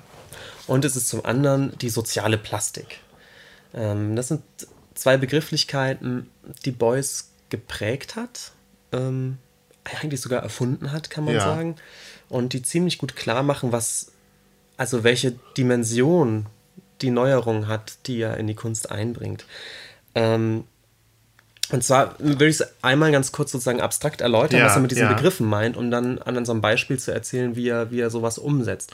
Das heißt, du überspringst, also du sagst jetzt auch gar nicht so viel zu Beuys als Person und auch nicht zur Biografie, sondern springst jetzt ins Thema. Also finde ich auch ganz gut. Würde ich so sagen. Ja. Ich kann ja ganz kurz sagen, Beuys ist 1921 geboren, äh, entschließt sich wird es während des Zweiten Weltkrieges Künstler zu werden. Also er ist auch Ja. selbst im Krieg. Ähm, aber das überspringen wir jetzt alles ein kleines Wann bisschen. war denn seine wichtige Zeit sozusagen? War das in, in 70er, 80er? Ich würde sagen, er hat wie kaum ein anderer die 60er, 70er und bis in Mitte der Ah, ja. 80er rein. Wann ist er gestorben? Kunstbetrieb.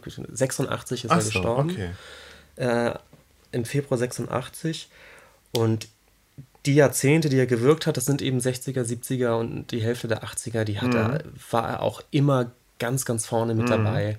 Ähm, und er beginnt, wie gesagt, eigentlich eher mit, mit ähm, Plastiken, mit Aktionskunst und mit so Installationen. Über Aktionskunst haben wir ja auch schon mal gesprochen mit Marina Abramovic. Ja. Da ist Beuys auch einer derjenigen, der, der eben Aktionen macht, der Performances macht. Und äh, er ist aber auch ein großer Kunsttheoretiker, muss man sagen. Er macht eben nicht nur diese Kunstwerke, sondern er ist jemand, der wahnsinnig viel über seine Kunst selbst spricht Ja. was vielen Leuten, glaube ich, fast immer schon ein bisschen zu viel war. Also der, Ja. der Beuys als, als Akteur und als Vermittler der eigenen Kunst ist eigentlich von den Werken kaum zu trennen. Das ist übrigens Okay. etwas, was heute in der Rezeption ein bisschen schwierig ist, weil jetzt hat man plötzlich nur noch die Werke. Aber damals war Beuys eben auch sozusagen sein eigener Weil Beuys Anwalt, tot ist, oder wie? Oder? weil er nicht, ja genau, weil er nicht mehr da ist. Ja. Und äh, es gibt Leute, die Beuys noch erlebt haben, die immer sagen, naja, früher, als der Beuys noch da waren, da war eben dieses Werk so untrennbar mit, mit Beuys verhaftet, mit ihm als Person. Das finde ich das interessant. Da können wir vielleicht ja nachher drüber sprechen, aber ich unterstelle dem Ganzen ja so einen Personenkult. Absolut. Ja. Und den gibt es auch. und Okay. äh, unsere Generation hat Beuys als Person natürlich nicht mehr mitbekommen, was vielleicht auch gar nicht schlecht ist, weil Ja. wir uns jetzt noch konzentrierter vielleicht mehr mit den Werken auseinandersetzen Ja. können. Ähm, aber Beuys, wie gesagt, war immer sehr, sehr präsent, auch als, als Mensch. Ähm, hat unglaublich viele Interviews gegeben, hat sich kaum schriftlich geäußert, aber eben in Interviews, die, äh, die heute vorliegen. Und hat eben eine Art Kunsttheorie, wenn man das so möchte, gestrickt, ähm, in der er erzählt, dass die Kunst eigentlich der menschliche Bereich ist im menschlichen Zusammenleben, wo eben äh, am meisten noch Neuerungen vonstatten gehen können, wo also der menschliche kreative Geist erstmal noch äh, völlig ungefesselt und äh, unfunktional sozusagen walten kann. Aha. Also, wenn man so will, die menschliche Fantasie. Fantasie ist übrigens kein Beuys-Begriff, bei ihm ist es dann eher die Kreativität. Er sagt, die, die menschliche Also er Kreativität. spricht auch von Kreativität. Ja? Genau. Ah, ja. Das, was den Menschen eigentlich ausmacht, ist eben die Kreativität. Und ähm, diese Kreativität muss man fördern, weil die sozusagen der, der Motor eigentlich des ganzen Menschseins ist, wenn man so möchte. Und ähm, der Bereich, in dem diese Kreativität eben wirklich stattfindet, ist, ist die Kunst. In ihrer Reinform sozusagen. In ihrer reinsten Ja. Form, genau. Und er sagt nun, dass wir mit der, mh, mit der Art von, äh, also man muss eigentlich vielleicht noch weiter aussagen, er sagt, die gesamte abendländische Kultur, wenn man so möchte, ist ein Prozess der stetigen Versachlichung und des, der, des, des, der Verstärkung des analytischen Moments Ja, Rationalisierung. der Rationalisierung in so. Ja. allen Bereichen, der Ja. naturwissenschaftlichen, Beuys ist ja nicht der Einzige, der das diagnostiziert. genau, der diagnostiziert naturwissenschaftlichen Begründung von allem. Also. Ach so, okay. er sagt, ja. es gibt in der Kultur äh, der Menschheit äh, gibt es eben Bereiche oder, oder Zeiten, die sehr mythisch aufgeladen sind, Ja. wo es viel um Intuition gibt, um magische Rituale, magischen Glauben, Wunderglauben und so weiter. Und gerade äh, in der Moderne hätte sich das immer weiter aber verengt auf einen rein rationalistischen, naturwissenschaftlich, Ja. materialistisch begründeten. Die instrumentelle Vernunft, wie die kritischen Theoretiker sagen würden. Genau. Und er sagt nun, das ist, das ist, ähm, dass diese ganzen Naturwissenschaften, wo die uns hingebracht haben, dass es natürlich eine, im Prinzip eine gute Sache ist. Ja. Und er will überhaupt kein, kein Backlash, er will jetzt nicht zurück Ja. in eine, in eine vor, äh, voraufgeklärte Zeit, aber er sagt, es wird jetzt eigentlich Zeit, ähm, diese Art von Rationalismus ähm, wieder neu zu, zu rekombinieren oder anzureichern, eben mit äh, intuitiven äh, Strömungen, mit intuitiven Ja, Kräften, mit, ja. ähm, äh, mit eben eigentlich antirationalistischen äh, Hier so ein bisschen nach so einem surrealistischen Programm, oder? Wollten die, die Surrealisten nicht auch irgendwie den, die, die Ratio ergänzen durch das Unbewusste? Oh Gott, jetzt wage ich mich aber ganz. Oder nee, sie wollten, glaube ich, es ging eher um Ja, Realität, oder? Ja. aber der Surrealismus funktioniert dann doch nochmal ganz Mhm. anders. Da geht es wirklich, glaube ich, rein und es immer um dieses Unterbewusste, durchaus in so einem, Ja. in, in so einem psychoanalytischen Sinne Ja, ja, tatsächlich. okay. Da hat Beuys, glaube ich, nicht so viel mit am Hut. Nee. Ihm geht es eher darum zu sagen, es gibt, es gibt Kräfte im Menschen, die eben nicht naturwissenschaftlich erfassbar sind. Ja. Ja? Das, das, ist, das klingt immer so ein bisschen esoterisch und das ist es auch letztendlich. Aber das ist so ein bisschen sein Programm zu sagen, die Art von Kräfte müssen wir eben, die dürfen wir nicht außer Acht lassen. Die Ja. müssen, müssen jetzt auch wieder dazukommen. Die Naturwissenschaft ist jetzt so weit, dass wir jetzt eigentlich auch wieder diese, ähm, diese vermeintlich unnaturwissenschaftlichen äh, Dinge wieder in, Ja. den, in die Kultur mit Das einfließen lassen müssen. Das vielleicht auch das Irrationale. Ja. Und er sagt, um das zu erreichen, ähm, ist natürlich die Kunst sozusagen Ja. plötzlich äh, an, an erster Stelle. Denn die Kunst, wie, wie schon gesagt, ist einfach der Hort, in dem die menschliche Kreativität, das, das Nicht-Rationale, das Nicht-Funktionale von jeher einen Ort hat. Ja. Und äh, deswegen ist die Kunst ganz wichtig für den Prozess, die Kultur jetzt wieder zu resensibilisieren. Ja? Ähm, und dafür muss es, ist es wichtig, den Kunstbegriff zu erweitern. Ähm, das bedeutet, dass er sagt, es gibt einen engen Kunstbegriff, Was besagte der denn? der, den, der enge Kunstbegriff ähm, betrifft die Dinge, die wir mit bildender Kunst in Verbindung bringen, also Malerei, Skulpturen, äh, Zeichnung. Ähm, ist jetzt die Frage, ob man auch äh, Dinge wie, äh, wie Musik oder, äh, oder darstellende Kunst dazu zählt. Ja. Er ist nun mal bildender Künstler, also er, ähm, wenn er an Kunst denkt, glaube ich, denkt er hauptsächlich an, an äh, Malerei und, und äh, Plastik und äh, Ja. Zeichenkunst. Er sagt, das ist sozusagen der engere Bereich der Kunst, aber er sagt, das Prinzip, ein künstlerisches Prinzip, und zwar der, die Kreativität wirklich zu fördern und der freien Lauf zu lassen, dieses künstlerische Prinzip muss man eigentlich auf alle Lebensbereiche anwenden können. Jeder muss eigentlich in seinem Beruf, egal was er ist, ob er Banker ist oder Lehrer, äh, in seinem Beruf sich Freiräume schaffen, um dort ähm, so einen künstlerischen, freien Impuls einfließen lassen zu Und können. warum jetzt im Beruf? Oder in, in seinem sozialen Umfeld, sagen wir mal Okay, so. in seinem Bereich, in seinem Leben, könnte man daraus sagen, oder? In seinem Leben, ja. Aber er sagt eben, wichtig ist ihnen auch dieses, dieses Berufsübergreifende. Nicht, er sagt, es gibt eben Künstler, das ist ein Beruf, die Ja, verdienen damit ihr Geld. ja, Und ja. es gibt Nicht-Künstler, die backen Brötchen oder lernen oder, oder lehren Kinder, wie man buchstabiert. So. Und er sagt, nein, genau diese Abgrenzung ist irgendwie falsch. Ähm, klar Okay. gibt es Künstler im engeren Sinne, die Kunstobjekte schaffen. Ja. Aber eigentlich müsste jeder Mensch in jedem Beruf sich sozusagen äh, die Freiheit nehmen, künstlerisch, mit einem künstlerischen Impuls an die Arbeit zu gehen.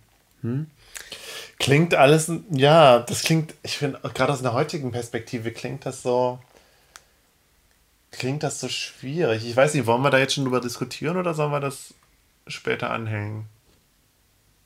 Die Diskussion. Wir können auch jetzt schon mal ein bisschen drüber diskutieren. Also, gerade aus der heutigen Zeit, wo, so, wo du so das Gefühl hast, gerade so die modernen Berufe, ja, irgendwie, das sind ja alles Kreativberufe. Und du wirst ja angehalten, in allen, Beru in, in allen Berufen oder überall irgendwie immer kreativ zu sein. Von daher, ich meine, vielleicht ist, ist dieser Anspruch von Beuys an der Stelle tatsächlich schon realisiert oder hat sich, äh, hat sich überholt. Ja, wobei ich glaube, er wird sagen, das, was in vielen Kreativberufen an Kreativität ähm, gefordert wird, ist natürlich eine sehr zielgerichtete Kreativität. Du ist keine Kreativität im Beuyschen Sinne, aber dieser Begriff der Kreativität ist doch so vereinnahmt worden eben von, von dem mhm. ganzen äh, neoliberalen das Diskurs stimmt. jetzt. Das stimmt, wenn man bei Kreativität jetzt an, an Werbeagenturen denkt, dann geht es an Beuys natürlich ein bisschen vorbei. Ja, aber auch nicht nur an Werbeagenturen, einfach auch so, dass das, ja, auch vielleicht nicht unbedingt eben nur diese Kreativberufe, sondern auch generell, dass, dass Arbeitnehmer eben, um bessere Arbeit zu leisten, eben angehalten sind, auch irgendwie ihr kreatives Potenzial immer auszuschöpfen. Auch bei, vielleicht bei Stellen, wo es früher eben, wo du früher halt irgendwie stupide deine Arbeit gemacht hast, bist du jetzt halt angehalten, auch doch immer noch. Ich kann es mhm. jetzt ja nichts festmachen, aber ich habe so das Gefühl, das ist schon Klar. verstärkt. So. Und trotzdem geht es dabei ja letztendlich immer darum, innerhalb einer gewissen Zielsetzung irgendwelche Arbeitsabläufe. Ja, natürlich, das äh, ist halt kapitalistisch. Das heißt, genau, Arbeitsabläufe. Es geht immer um, um die, um die uh, Gewinnsteigerung sozusagen. Genau, es muss immer, es soll immer irgendetwas optimiert werden. Man will, man will genau. eine kreative Lösung, um neue, keine Ahnung, was Käuferschaften anzusprechen ja. oder um eben bestimmte Arbeitsabläufe zu optimieren und so weiter. Und diese Art von zielgerichteter äh, zielgerichteter äh, Kreativität, ich glaube, darum geht es Beuys äh, eher nicht, sondern ja. für ihn ist Kreativität eher ein, ein Mittel, mh, mm, ja, wie soll man sagen, sich als Mensch ganzheitlich zu erfahren, also zu überlegen, was mm, sich auszuprobieren in Dingen, äh, Erfahrungen ja. zu machen, also auch sinnliche Erfahrungen zu machen, die man vielleicht ähm, sich sonst nicht traut zu machen, mit äh, Materialien umzugehen, mit denen man noch nicht umgegangen ist, Gedanken einfach mal zu entwickeln, die eben nicht Weil zielgerichtet ich find, das sind. ist schon aber sehr utopisch. es ist total utopisch. Wann willst du das tatsächlich dann machen? Machst du dann in deiner Freizeit? Dann bist du Hobbykünstler oder wie? Also ich bin jetzt mal ganz gemein, aber wie, wie ist eine. Ich, ich habe ja nichts gegen Utopien, so, aber ich denke jetzt halt gerade, ja, okay, aber wie, wie, wie, wie ließe sich das denn konkret umsetzen? Ich meine, klar, wenn du irgendwie Revolutionen machst und den Kommunismus hast, dann können alle Menschen machen, was sie wollen, ja, und können sich selbst verwirklichen komplett. Aber den Ansatz hat Beuys ja jetzt nicht verfolgt. Vielleicht denke ich gerade auch schon wieder viel zu politisch an der Du Stelle. denkst viel zu politisch, tatsächlich. Also, ja, aber das sind sagen, Fragen, die, die, man stellen muss. Also finde ich. Die, oder die man stellen sollte in dem Zusammenhang. Mhm. Aber entschuldige, ich. ich also, Beuys schwebt, schwebt durchaus vor, da kommen wir übrigens auch nachher noch zu, dass äh, der gesamte politische Prozess sozusagen, dass der eigentlich viel mehr wahrgenommen werden müsste, eigentlich durch, durch alle Bürger sozusagen. Ja. ja? Und dass, dass dieser Prozess aber eben eben durchwirkt ist mit so der Idee, die er eigentlich aus dem Künstlertum hat, nämlich, dass jeder sich kreativ einbringen kann, muss. Ja. Und dann wird eben diskutiert. Und ja. Diskussion ist natürlich ein, ganz, ganz großer Prozess. Also Basisdemokratie und Piratenpartei. Beziehungsweise Durchaus. die Grünen waren es ja dann. Beuys hat ja auch bei den Grünen äh, mitgewirkt. Genau, und er, also er hat die, äh, ist beim Gründungsparteitag der Grünen tatsächlich unterwegs und will sich mhm. da sogar äh, wählen lassen. Äh, und er hat äh, in den 70ern ähm, die Organisation für direkte Demokratie durch Volksabstimmung ja, ja. Ähm, gegründet dieses Basisdemokratische, also die Idee, die Idee, dass der gesamte politische Prozess eigentlich einer sein muss, der eben vom, eigentlich von allen mitgetragen wird und wo, wo jeder ähm, sich viel mehr einbringt, ist ganz wichtig bei ihm. Also eine, eine permanente Diskussion, ähm, die eben nicht nur, also dass man eben äh, Entscheidungsprozesse nicht nur an, an Berufspolitiker abgibt, sozusagen. Ja, ja. Und ich weiß, das ist ein bisschen schwierig zu verstehen und ich merke auch gerade, es ist schwierig zu erklären.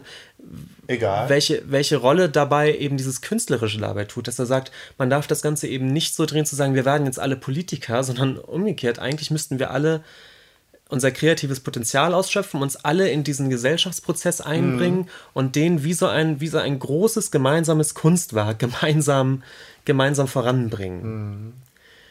Ich sehe da, also ich, ich als Erziehungswissenschaftler sehe da natürlich Parallelen eben zu diesem Bildungsbegriff. Also während das bei Beuys halt irgendwie der kreative Künstler ist, ist es in der Bildungs, also in der Bildungstheorie nach dem Bildungsideal halt der umfassend gebildete Mensch.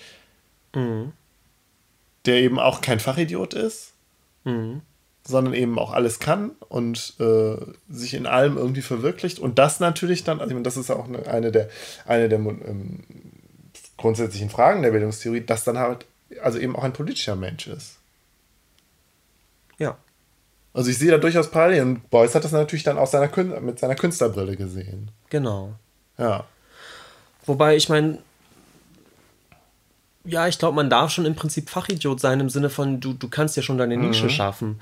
Aber deine, was? deine Nische. Ja. Ähm, du, aber trotzdem bist du denn innerhalb dieser Nische natürlich auch Teil, Teil des Ganzen und sollst dich dann doch auch irgendwie einbringen und, ja. und kreativ einbringen. Und mhm. dieses Kreative ist bei ihm immer das Künstlerische. Und da spricht er eben von dieser Art des erweiterten Kunstbegriffs, zu sagen, eigentlich ist, ist die Kunst, muss eigentlich alle Lebens, also dieses künstlerische Prinzip, sage ich, muss eben eigentlich ja. alle Lebensbereiche durchwirken. Und das, das ist für ihn der erweiterte Kunstbegriff im Gegensatz ja. zu dem engen, der eben wirklich nur Kunstwerke Ganz schön anspruchsvoll auch für das Individuum. So. Vollkommen. Ja. Vollkommen, natürlich. Ja. ja, ich meine, aber das passt natürlich zu dieser Forderung auch der direkten Demokratie und des permanenten sich einbringens in politische Prozesse und du bist halt ständig gefordert, auch als Individuum. Also du musst nicht ständig, ne, nicht nur ständig irgendwie kreativ dein Leben und deine Umwelt gestalten, sondern eben auch das politische. Du bist halt ständig als politisch Handelnder und Entscheidender gefragt. So. Es verlangt dem Individuum einiges ab. Einiges ab, ähm, ja. Und das finde ich immer, ich immer interessant, diese, also gerade diese, diese Modelle. Und ich finde, das ist natürlich auch irgendwie bei, bei so politischen Utopien, ja, ich weiß nicht, ob jetzt von politischen Utopien das richtige Wort ist, aber halt tatsächlich von so Modellen, die davon ausgehen, dass das Individuum tatsächlich das auch alles tragen kann. So. Mhm. Einerseits natürlich total verlockend so, aber andererseits denke ich auch immer, aber kann das Individuum das? So, so viel leisten und schaffen und tragen, so voll um, umfänglich für sich selbst verantwortlich sein permanent? Ja, das ist natürlich eine gute Frage. Ähm, ich glaube, Beuys ist davon ausgegangen, dass jeder auf seiner Weise das irgendwie kann. Vielleicht ja. nicht jeder auf dem absolut gleichen absolut, Niveau. Also das 100%, also nicht jeder kann so ein Entscheidungsträger sein. Positives Menschenbild. Du traust dem, dem, dem, Individuum halt auch alles, also alles Positive zu. Absolut. Ja. Total. Also da, und das ist eben das, was Beuys meint. Äh, jeder Mensch hat ein kreatives Potenzial. Mhm.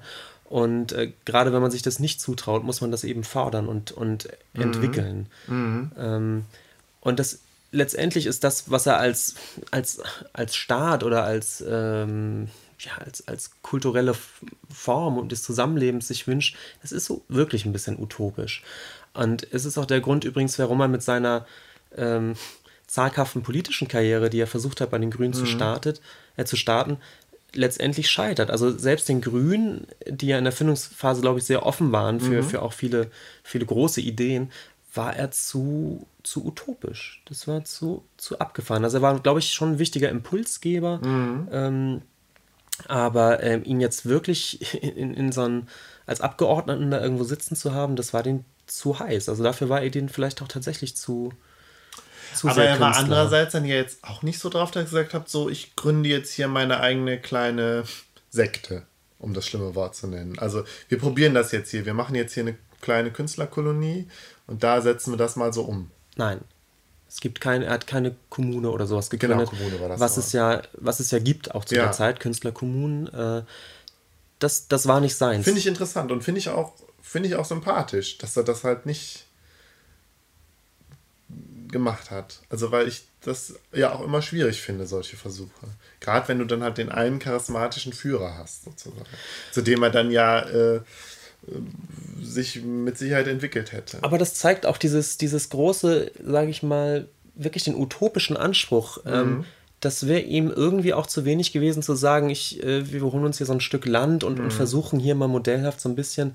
Das war nicht seins. Also mhm. der, der hat da schon groß gedacht. Mhm. Also und äh, er war als Künstler wirklich sehr erfolgreich und ähm, stand viel in der Öffentlichkeit, hat große Ausstellungen gehabt und ihm war das schon Anliegen, dieses, diese Art von Kunsttheorie, die da oder sogar Kulturtheorie, mhm. wenn man so möchte, die wirklich an den Mann zu bringen und wieder und wieder zu propagieren. Und äh, um jetzt diesen zweiten Begriff noch ins Spiel zu bringen, die soziale Plastik, für ihn war letztendlich der, der erstrebenswerte Zustand eben, wenn, wenn, wenn es wirklich geschafft ist, dass das Künstlerische in allen Lebensbereichen ja. wirkt und jeder kreativ äh, in, in seiner Nische sozusagen mhm. arbeiten kann, dann ist letztendlich das, was dabei rauskommt, ist sozusagen der Staat als soziale Plastik. Als, als wäre der Staat selbst eine Art Kunstwerk, an dem alle mitarbeiten. Ja? So ungefähr, das, der Staat als soziale Plastik. ja, ja. Den man eben, ähm, den man eben wie. Kann man, glaube ich, philosophisch jetzt sehr, sehr äh, interessant drüber sprechen, wenn man jetzt. Natürlich, aber ich ja. meine, wie gesagt, er denkt da wirklich künstlerisch. Und ich glaube, er hat wirklich vor Augen, wie, wie du eine, eine richtige Plastik hast, eine Skulptur, die man einfach äh, stetig weiterformt. Und das sind alles Formungsprozesse, in kleinen wie in großen. Und jeder hilft ja. mit. Äh, die auch nicht fertig ist irgendwann, die Plastik? Die überhaupt nicht fertig ist. Also, ich finde das interessant mit, diesem, mit dieser Plastikmetapher, ja. Ja, völlig. Mhm. Ähm, und dass, dass es eine Plastik ist, die, die stetig neu ausgeformt wird und an der jeder mitarbeitet. Ja, aber die eben halt nach ästhetischen Prinzipien ausgerichtet äh, ist und jetzt vielleicht nicht unbedingt nach Prinzipien von, also politischen Prinzipien wie Gerechtigkeit oder Freiheit. Na, ich glaube, also ich meine, also das ist natürlich eine ganz, also in, in, der, in der politischen Theorie wäre das ja eine ganz entscheidende Frage. Ich glaube, das bedingt sich, weil. Bei Boys bedingt es sich, ja. Das ist natürlich es Frage, bedingt sich, weil er sagen würde, naja, aber eine Ästhetik hat ja immer etwas mit Gleichgewicht zu tun, eine Balance zwischen gewissen Dingen schaffen. Ähm, die Dinge müssen im Verhältnis zueinander austariert werden. Ähm, weißt du, und das sind ästhetische Prinzipien, die aber letztendlich ja die Prinzipien auch von Gerechtigkeit sind. Ähm, wie, wie willst du äh, Vermögen verteilen? Ähm, ja, aber ist das, also das, wie willst du das, Arbeit verteilen? Das, ist, ja, ist das so? Ich weiß es nicht. Ästhetik? Sind ästhetische. Ästhetik ist ja nicht gleich Gerechtigkeit. Also Ästhetik ist ja ein, ein, ein apolitischer äh, Begriff eigentlich. Beziehungsweise ist ja die, das ist ja halt auch so die große, die große Diskussion, wenn es dann um so totalitaristische Systeme ging, ja, die halt, äh, für die halt irgendwie die Gesamtästhetik wichtiger war als Fragen der Gerechtigkeit oder so, die sich eben danach ausgerichtet, ja, ausgerichtet mhm. haben. Also wenn du an den italienischen Faschismus denkst oder so. Ich bin mir nicht sicher, ob wir Ästhetik auch gerade schon wieder zu klein mhm. denken. Übrigens mhm. ist Ästhetik auch kein Boys-Begriff, fällt mir gerade mhm. auf. Okay. Hätte ja. er so auch nicht gesagt, es geht ja. um, dass es um eine gewisse Ästhetik geht. Nee, aber dann, ähm, dann, ist, dann ist ja gut, dann geht es vielleicht auch. Ich stelle mir bloß dieses Bild eben des, der Gesellschaft als Plastik vor, die man eben so, so gut wie möglich formt und, und ja. weiterformt. Das verstehe ich schon, wie er das meint. Und das natürlich eine, eine gute Form sozusagen bedeutet eben Gerechtigkeit ein, ein Gleichmaß, eine, eine, eine okay, ja. sinnvolle Verteilung an, ja, an Gütern, ja, an, an Kapital und so weiter. Aber du hast jetzt halt keine Kriterien, also der geht einfach davon aus, wenn alle Menschen wie Künstler agieren, wird automatisch daraus eine Gesellschaft entstehen, die er als politische Plastik, nein, als soziale, soziale Plastik, Plastik, ansieht. Mhm. Und die ist dann automatisch aber auch eine gute Gesellschaft. Ja. Also er, er sagt jetzt nicht, wir müssen jetzt erstmal auch irgendwie Prinzipien oder so anlegen und uns daran, da, danach richten. Das wächst alles organisch aus dem Menschen heraus, wenn er nur erstmal als Künstler oder als Künstler agiert. Genau. Mhm. Genau das. das. Und das ist natürlich sehr positiv gedacht. Das ist dieses ja. im Prinzip utopische, was er aber geltend macht. Und ich glaube also, wenn du wirklich, ich bin ja kein politischer Theoretiker, aber wenn, wenn ich es wäre, dann würde ich jetzt glauben, würden bei mir jetzt auch ganz viele Alarmglocken läuten. Eventuell schon, ja. ja. Ähm, aber jetzt haben wir diese beiden Begriffe und ich, ich würde einmal kurz zeigen, wie, ja. wie er selbst dann doch sozusagen in seinem Modellversuch, äh, wie sich das darstellt bei ihm. Ja, ja. Ähm, denn das eine ist eben diese Theorie, wo wir gerade schon sagen, die ist, die ist schwierig und die hat, die hat auch wirklich Ecken und Kanten. Ich merke es auch gerade wieder beim Erklären, das ist, ähm, es ist nicht so einfach, das zu erklären. Ähm, und das andere sind natürlich seine Kunstwerke, die er schafft. Ähm, ist ja nun mal Künstler eben einmal in diesem weiteren Sinne mhm. des erweiterten Kunstbegriffs, aber er ist ja eben auch im engeren Sinne Künstler und äh, schafft Kunstwerke. Und ähm, da ist interessant ein Prozess, dass er ja, wie gesagt, von der Plastik kommt. Er, er zeichnet viel und er macht eben auch wirklich äh, Rauminstallationen und äh, Skulpturen. Ähm, und zur äh, Documenta 5 1972, also die Documenta ist ja die eine der größten Kunstschauen der Welt, die alle mhm. vier bis fünf Jahre in Kassel stattfindet, seit 1955 übrigens. Und ähm, Beuys, da, Beuys wird mehrere Male äh, zur Dokumenta eingeladen, da was zu machen. Also es ist eine große, eine große Gruppenausstellung in Kassel, die immer 100 Tage stattfindet. Und ähm, zur dritten Dokumenta 1964 stellt er erstmals aus. Da stellt er noch äh, wirklich Zeichnungen und Plastiken aus. Ähm, im, äh, zur Documenta 4 ist er eingeladen, 1968. Da stellt er dann eben eine etwas größere Rauminstallation auf. So, so ein Raum mit mehreren, äh, mehreren Objekten. Ja. Und aufsehenerregend, jetzt für unser Thema heute, ist es eben zur Documenta 5, 1972, als er eingeladen ja. wird. Da ist es nämlich erstmals, dass er sich dazu entschließt, eigentlich keine Kunstwerke im engeren Sinne auszustellen, sondern er hat genau ein Jahr zuvor diese Organisation für direkte Demokratie durch Volksabstimmung ja. gegründet ja. in Düsseldorf. Und er entschließt sich dazu, zur Dokumenta 5 1972 zu sagen, ich statt hier jetzt einen Raum künstlerisch zu gestalten, indem mhm. ich Objekte reinstelle, wie eben zur Dokumenta davor noch, mache ich hier so eine Art Zweigstelle dieser Organisation für direkte Demokratie ja. auf. Und er nennt das Ganze dann Büro für direkte Demokratie durch Volksabstimmung und äh, stellt einen Schreibtisch auf und äh, druckt sozusagen sein, sein äh, Manifest X-Fach und äh, macht eine Art ist, Infostelle ja, und ist einfach 100 Tage als Person anwesend. Ja. Und das Kunstwerk sozusagen besteht daraus, dass er sich da hinsetzt äh, mit Mitarbeitern und die Leute über seine Idee der direkten Demokratie ähm, mit denen ja. darüber diskutiert und da so eine Art offenes Diskussionsbüro aufmacht. Ah, ja. Und das ist seine Aktion zur Documenta. Ähm, und aber das, was er will mit der direkten Demokratie, ist doch mehr als Volksabstimmung. Das verstehe ich jetzt nicht. Oder ist das so gemeint, wir machen eine Volksabstimmung und dann wird es eine, direkt, eine direkte Demokratie geben? Ich glaube, er ist tatsächlich dafür viel mehr basisdemokratisch äh, zu Ja, aber basisdemokratisch ist ja was anderes als Volksabstimmung. Ich weiß es nicht. Ja. Ich keine Ahnung. Ja. Er hat, er hat ein, ich müsste es mir nochmal genau angucken. Mhm. Es, es, gibt Skizzen, wo er das skizziert, wie er sich das vorstellt. Ich glaube, es geht letztendlich darum, viel mehr direkt entscheiden zu lassen, mhm. wirklich über Volksabstimmungsprozesse. Ähm, um, wie gesagt, diese, diese ähm, dieses Abgeordnetensystem mit den Parteien so ein ganz bisschen mhm. runterzuschrauben oder neu zu organisieren. Ich habe mich nicht genau darum gekümmert, was mhm. er meint. Mhm. Worum es mir jetzt viel mehr geht, ist, ist der Sprung eines Künstlers zu sagen, wisst ihr was, ich komme hier nicht mit einem Laster voller Skulpturen mhm. hin, sondern ich setze mich hier an einem Schreibtisch mhm. und bin 100 Tage während dieser Ausstellung da und diskutiere mit den Leuten. Darum geht es mir eigentlich. Ja. Ähm, weil du da eigentlich genau diesen Umschwung hast von dem engeren Kunstbegriff. Ich bin ein Künstler und mhm. stelle Skulpturen auf, hin zu genau dem, was er von dem erweiterten Kunstbegriff verlangt.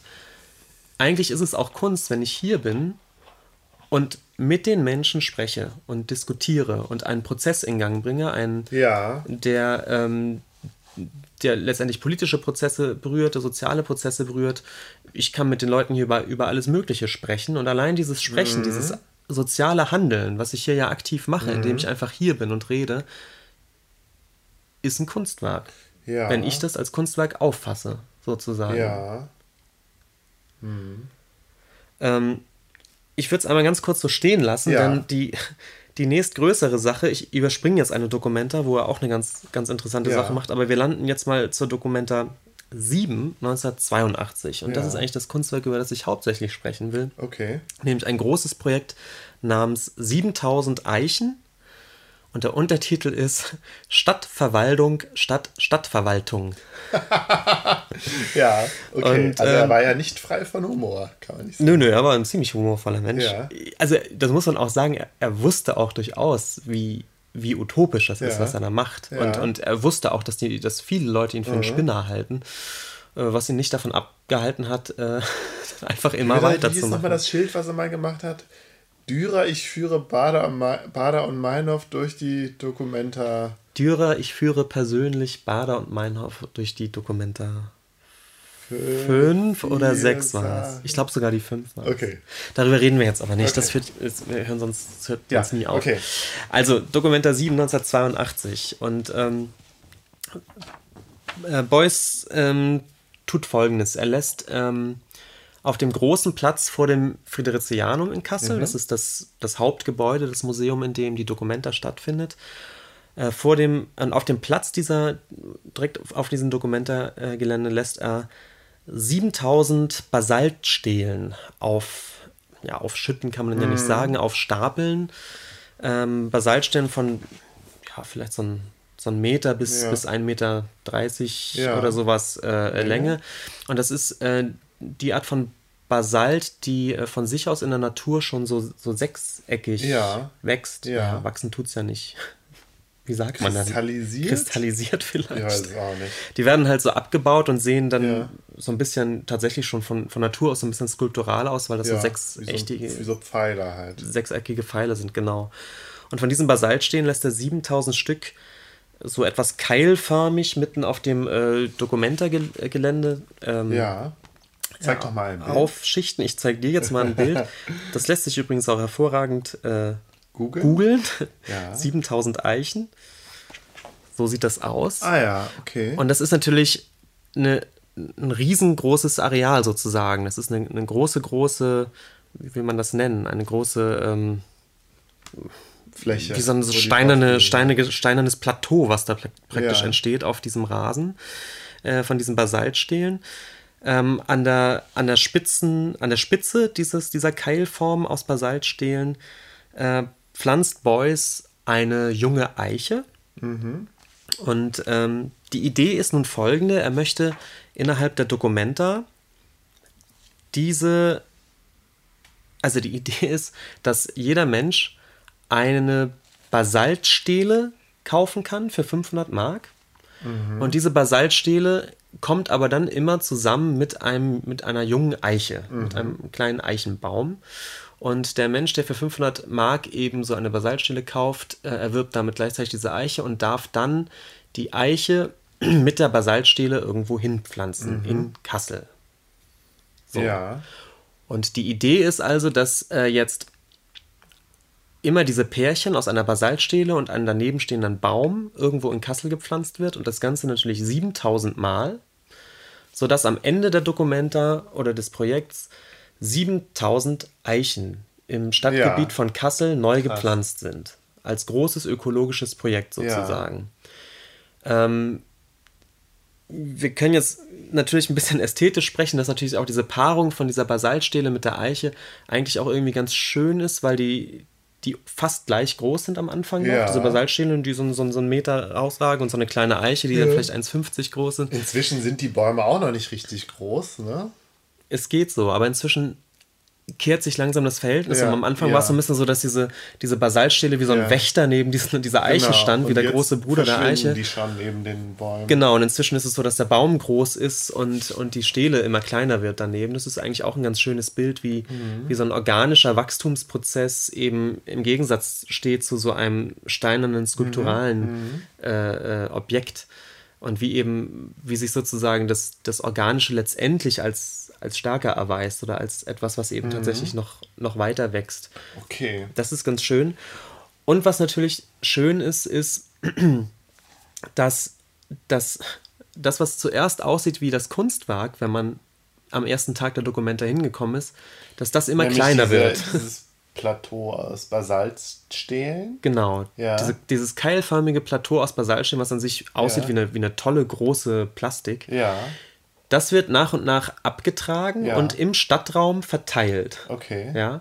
Das heißt, dass, wenn man das so möchte, das Kunstwerk im engeren Sinne, die Skulptur, löst sich auf zugunsten eines Kunstwerkes im größeren Ah ja, Sinne, verstehe, verstehe, nämlich ja. 7000 neu gepflanzten Eichen, Ja. die wirklich das Stadtbild von Kassel äh, maßgeblich verändern Ja. und sozusagen wirklich durchwirken. Und da war auch überall, die haben auch tatsächlich einen Platz noch gefunden für die Eichen in der Stadt. Da, da spreche ich gleich nochmal Ja. drüber, wie das dann tatsächlich funktioniert hat.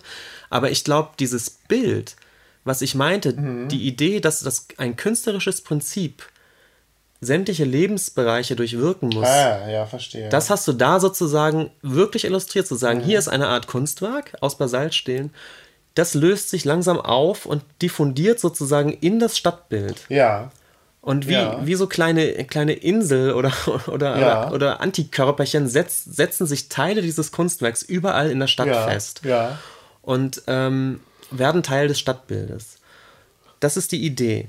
Und die zweite Ebene ist, dass er ja eben nicht sagt, ich mache das als Künstler, äh, Kinder, ich fahre mit einem Laster rum und Mhm. pflanze 7000 Eichen, sondern die Idee ist eben, dass äh, die Besucher partizipatorisch teilnehmen, indem sie, indem sie selbst bestimmen, wo kommt, ich möchte so einen Baum mit haben 500 D-Mark bezahlt. mit 500 D-Mark bezahlt. Ähm, aber ich kann dann bestimmen, wo ich eben mein Stückchen von diesem Kunstwerk pflanze, wo ich es am besten auch immer sehen kann oder wo ich meine, da muss ein Baum hin. Und ähm, was dann in Gang kommt, sind natürlich unendliche Querelen mit der, mit der Stadtverwaltung. Hat er sich vorher nicht mit denen abgesprochen. Oh, natürlich hat er sich mit dem abgesprochen, Okay. Weil eben das ist Teil des Kunstwerks, dass er sagt, ihm ist natürlich klar, dass ich als Künstler nicht bestimmen kann, wo pflanze ich Bäume Ja. mitten in die Stadt. Ja. Sondern ihm ist von Anfang an klar, das ist ein, ein Prozess, der auch politisch abgesegnet werden muss, der vom Ordnungsamt Ja. und von den entsprechenden Organen auch abgewickelt, mit abgewickelt werden muss. Ich muss die Politik ins Boot holen, Ja. um überhaupt klarzustellen, wo kann man überall, überall überhaupt Bäume pflanzen? Geht es überhaupt? Mhm. Ähm, Aber das war Teil schon des Ganzen. das auch. ist Teil des Prozesses, genau. Und das ist eben auch Teil dieses Kunstwerks, wo ich jetzt auch wieder sage, weil, weil er ist ja der Meinung, dass eine, eine Diskussion, dieses Miteinander arbeiten, miteinander ins Gespräch kommen, Mhm. Ja. äh, Leute miteinander überhaupt in einen Raum bringen, um an einer Sache kreativ zu arbeiten, Ja, ja. äh, das ist für ihn Teil eines, so wie er es sagen würde, eines künstlerischen Prozesses. Ja. Eigentlich. Einer, ähm, ja, letztendlich eben einer sozialen Plastik. Ja, ja. Und am Ende dieses Prozesses hat er eben einerseits dieses Kunstwerk, was sich im gesamten Stadtraum verteilt. Also das ist sozusagen im weitesten Sinn immer noch eine relativ, relativ künstlerische Ja. Plastik, wenn man so will, diese Basaltstähle. Aber im weiteren Sinne hat er eben auch diesen gesamten politischen Prozess und den Prozess, dass Besucher eben entscheiden müssen, wo sie einen Baum pflanzen, dass Besucher sich dann auch wieder mit dem Ordnungsamt in Verbindung setzen müssen, um zu entscheiden, wo darf ich überhaupt meine Eiche pflanzen. Das ist alles Teil des Kunstwerkes. So dass man sagen muss, der Prozess, das Wie und das Was sind Teil des Kunstwerkes. Also das, das ist die soziale Plastik.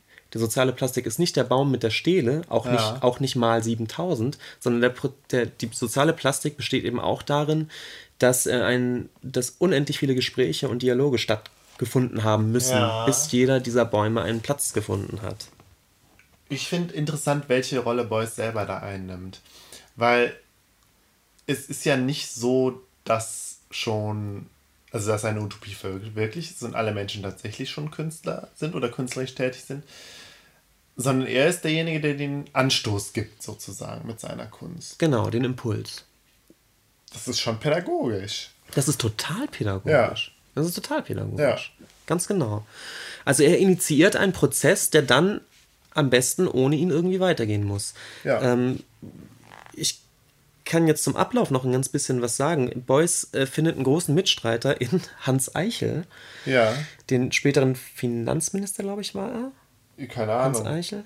Fin Ja, Finanzminister? der war auf jeden Fall, war das nicht unter Schröder? Nee, späte Kohl-Ära? Keine Ahnung. jedenfalls Tja, war er auf jeden Fall, hat er einen Ministerposten. Mal, Und ja. er war zu der Zeit, also 1982, war er Oberbürgermeister von Kassel. Ja. Und Beuys hat ihn ins Boot geholt, äh, schon in der Planungsphase des Projekts. Und Eichel fand es super. Der fand es gut. Ähm, und der sagt auch einen ganz äh, interessanten Satz zu diesem Untertitel Stadtverwaltung, Stadt, Stadtverwaltung, dass er sagt, ja, das ist so ein bisschen als Gag gemeint, aber die, die, die Pointe besteht daran, dass man sieht, diese Stadtverwaltung funktioniert nicht ohne die Stadtverwaltung. Ach so, ja. So, also natürlich musst du, musst du äh, die Gärtner der Stadtgärtnerei dabei haben und äh, die Landschaftsarchitekten und so weiter, ja. Damit dieses Projekt überhaupt gelingen kann. Und das ist natürlich eigentlich die schöne Quintessenz des, des Projekts. Und du hast halt was sehr Integratives. Also nicht konfrontativ, sondern wir holen alle mit ins Boot und wir arbeiten zusammen genau. an, an diesem Projekt. Ja. Genau. Und es gibt tatsächlich dann ganz schöne Geschichten, dass sich eben, ähm, dass sich eben Hausgemeinschaften oder so zusammentun und sagen, wollen wir nicht so eine Beuys-Eiche kaufen für den Innenhof und so. genau die Andererseits, Geschichten gibt es halt. Ich ne? meine, Bäume pflanzen, welches, also es gibt ja wenig Projekte, die, so konsensfähig sind wie das. Und gerade wenn es dann auch noch um schöne deutsche Eichen geht. Klar. Ist ja auch jetzt nicht schlimm. Also ich meine, es ist, ist ja, ja, ihm ging es ja auch tatsächlich, wenn es um Und- die Zusammenarbeit ging und um das gemeinsame Lösungsfinden, klar, natürlich. Warum dann, also ich meine. Und das ist ein Thema der Zeit, 82 mit, mit Waldsterben ja, und ja, allem, ja, nicht wahr? ja, ja. Und das, er trifft natürlich auch einen Nerv der Zeit, glaube ich, damit. Dieses ökologische Denken, die ökologische Bewegung. Wir haben es gerade gesagt, Ja. die Grünen haben sich gerade gegründet ähm, oder sind gerade dabei. Ähm, die Sache ist, dass dann, aber vielleicht mache ich das auch nur ganz kurz, Ja. innerhalb der Dokumente, innerhalb dieser 100 Tage verkaufen sich äh, ungefähr 1000 dieser 7000 äh, Mhm. Äh, Stelen und Eichen und es gibt doch ein großes Finanzierungsproblem, was, was Beuys durch äh, Spenden und, und Kunstverkäufe zum Teil wieder, rein, wieder reinholt. Ähm, und es gründet sich dann ein äh, Verein 7000 Eichen, der so ein bisschen die, die weitere Organisation äh, mit übernimmt und, die, und dafür sorgt, dass diese, diese Eichen nach und nach doch noch abverkauft werden. Ähm, und äh, die allerletzte Eiche wird ähm, genau zur, zur nächst stattfindenden Dokumente, zur Dokumente 8, äh, 1987 gepflanzt. Ähm, und da ist Beuys ja schon ungefähr ein Jahr lang äh, tot. Er, Wie gesagt, er stirbt Anfang 86. Ja. Da sind schon Tschernobyl, ja, ja. da sind schon, da sind schon fast alle Eichen äh, äh, verkauft und die allerletzte wird dann ganz symbolträchtig gepflanzt zur äh, Eröffnung der Dokumenta 8 durch äh, seinen Sohn Wenzel. Ah Beuys. ja, okay. Und zwar wieder am Fridericianum. Ah, direkt, ja. direkt neben der inzwischen äh, fünf Jahre alten, äh, vier Jahre alten Eiche von Bei dem 1982. nächsten Dokumenta muss ich mir das mal angucken. Also ich weiß, auch als ich glaube, als wir mal auf der Dokumenta waren, haben wir diese Bäume auch gesehen. Und ich erinnere mich auch an diese Basaltstelen. Aber am Fridericianum, ja klar, da sind Bäume davor, aber Da sind zwei, Ja. zwei wirklich mit diesen Stelen. Und es ist wirklich so, wenn man durch Kassel fährt, es gibt diverse Alleen, richtig, Ja. mit Beuys-Eichen. ah ja, ja klar. Und, ja, und mein, erkennbar immer an diesen Stelen. Also Ja. das ist schon toll. Also die sind wirklich da. Also die existieren. Und es gibt, ähm, äh, 2002 hat sich eine, eine Stiftung 7000 Eichen äh, gegründet auf Initiative oder mithilfe der, der Stadt Kassel auch, die sich zur Aufgabe gemacht hat, auch weiterhin dieses dieses Projekt oder dieses Großkunstwerk, wenn man so will, zu betreuen. Denn natürlich müssen öfter durch Bauarbeiten und so weiter auch Eichen äh, umgesetzt werden. Ja. Es äh, gehen natürlich auch Eichen mal ein, einfach ganz blöd. Und es, die müssen dann erneuert werden. Ja, da muss, so. muss wieder geguckt werden, wo, wo machen wir die Neupflanzung hin. Ja.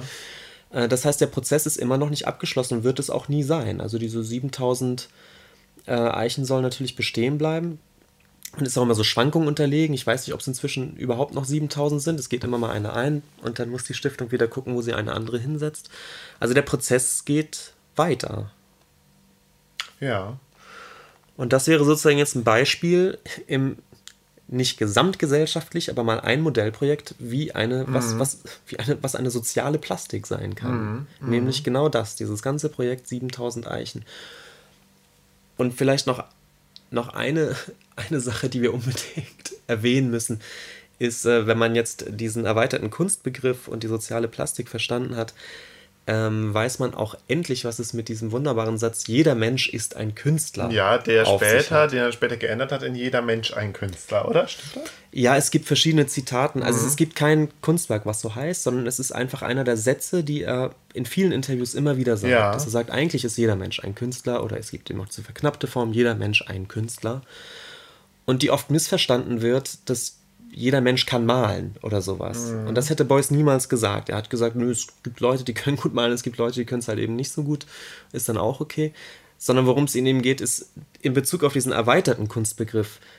Wenn er doch sagt, Kunst muss eigentlich alle Lebensbereiche durchwirken und jeder Mensch kann innerhalb seines Lebensbereiches künstlerisch wirken, auf welche Art auch immer, dann ist jeder Mensch ein Künstler. Ja, ja, ja, ja, klar. In diesem ja. erweiterten Sinne. Und nicht jeder Mensch äh, könne malen oder ja. Skulpturen machen. Gute Schlusspointe. Ja. Oder bist du da nicht fertig? Nö, ich, ich bin fertig. Das war. also ich habe jetzt auch so das Gefühl, okay, wir haben jetzt vielleicht so eines der zentralen Dinge bei Boys besprochen. Aber das war ja noch längst nicht alles, oder? Zu Boys. Nein, überhaupt nicht. Zumal mhm. man auch klären müsste, wie seine Skulpturen und Zeichnungen jetzt da wieder reinpassen, denn er macht ja, ja bis zu seinem äh, Lebensende äh, Skulpturen. Also, wenn man so möchte, im, im engeren künstlerischen Sinne. Wie passen die da jetzt noch rein? Also einerseits sehen wir, wie er diesen Kunst, diesen Begriff des Kunstwerks so auflöst hin zu so einem sozialen Handeln und sagt, das soziale Handeln kann Kunst sein, wenn man mhm. das künstlerisch tut. Wie passt es da rein, dass er trotzdem aber bis an sein Lebensende äh, kleinere und größere Kunstwerke schafft, die, die in Museen stehen? Ähm, und die übrigens auch spitze sind. Also das sind ja. einfach wunderbare Werke, die er da noch schafft. Also es gibt noch so viel zu erzählen über den. Mich würde ja ganz ehrlich einfach mal einen biografischen Abriss von Beuys interessieren. Einfach. Und mit wie er als Figur, er als auch Medienfigur. Hast du vermutlich gar nicht so viel Lust darüber zu sprechen, aber Beuys als die, der, der Künstler schlechthin, der Mann mit Hut. Ja? Mann mit Hut und, und Anglerweste. Mhm. Aber auch, auch das wäre, ist auch ein spannendes Thema und auch ein mhm. ganz eigenes Thema, weil er als Figur,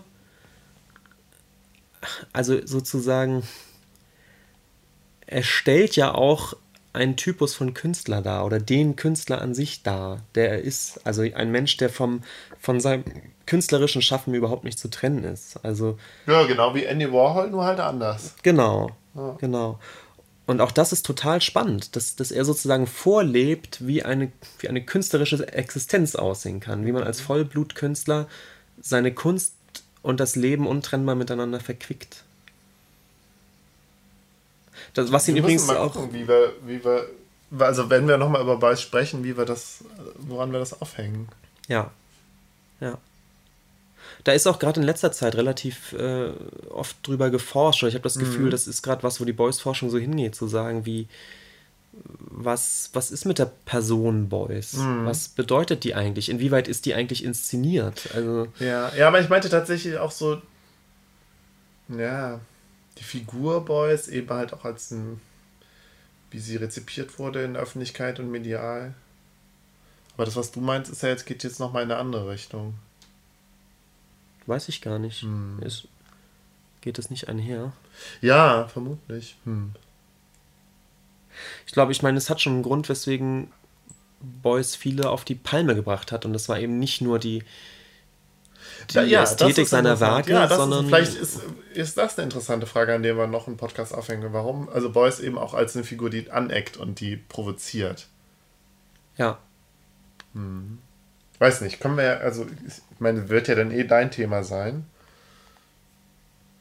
Es gab einen Spiegeltitel äh, zu seinen Lebzeiten noch irgendwie Genie oder Scharlatan ja, oder sowas ähnliches. Ja. Also Beuys stand immer auch unter Verdacht, äh, Krass, so, ein, so ein Quacksalber ja, zu sein eigentlich. Ne? Und ich glaube, das liegt eben daran, dass er sich selbst als Person so eingebracht hat, dass das viel so ein bisschen als Selbstdarstellung ja, war es ja vorkommen. War es, aber man muss sagen, nicht, nicht seiner selbst willen, sondern eben als, als Modell seiner eigenen Kunst. Ja, ja? Als, als Künstler. Zu sagen, ich bringe mich als Künstler komplett ein mit meiner ganzen mhm. Person. Und nicht aus Eitelkeit oder so. Mhm. Und es ist Teil seines Prinzips, Kunst und Leben zu, äh, aufeinander zugehen zu lassen. Aber das ist vielleicht echt nochmal ein ganz anderes Kapitel. Gut. Haben wir heute einen Nachklapp? Also ich habe keinen Nachklapp, du? Ich habe heute kein Foto für dich. Ich habe heute keinen Nachklapp. Ja. Vielleicht heben wir uns das, vielleicht sammelt, ja, kommt ja noch was und dann machen wir das dann nochmal in der nächsten, übernächsten Folge. Genau. Gut. Also bis zum nächsten Mal. Wenn es wieder heißt, das, das lustige E&U-Gespräch. Ja, Folge 14 wird es dann sein. Richtig. Ich kann es schon gar nicht mehr erwarten. Gut. Tschüss. Tschüss.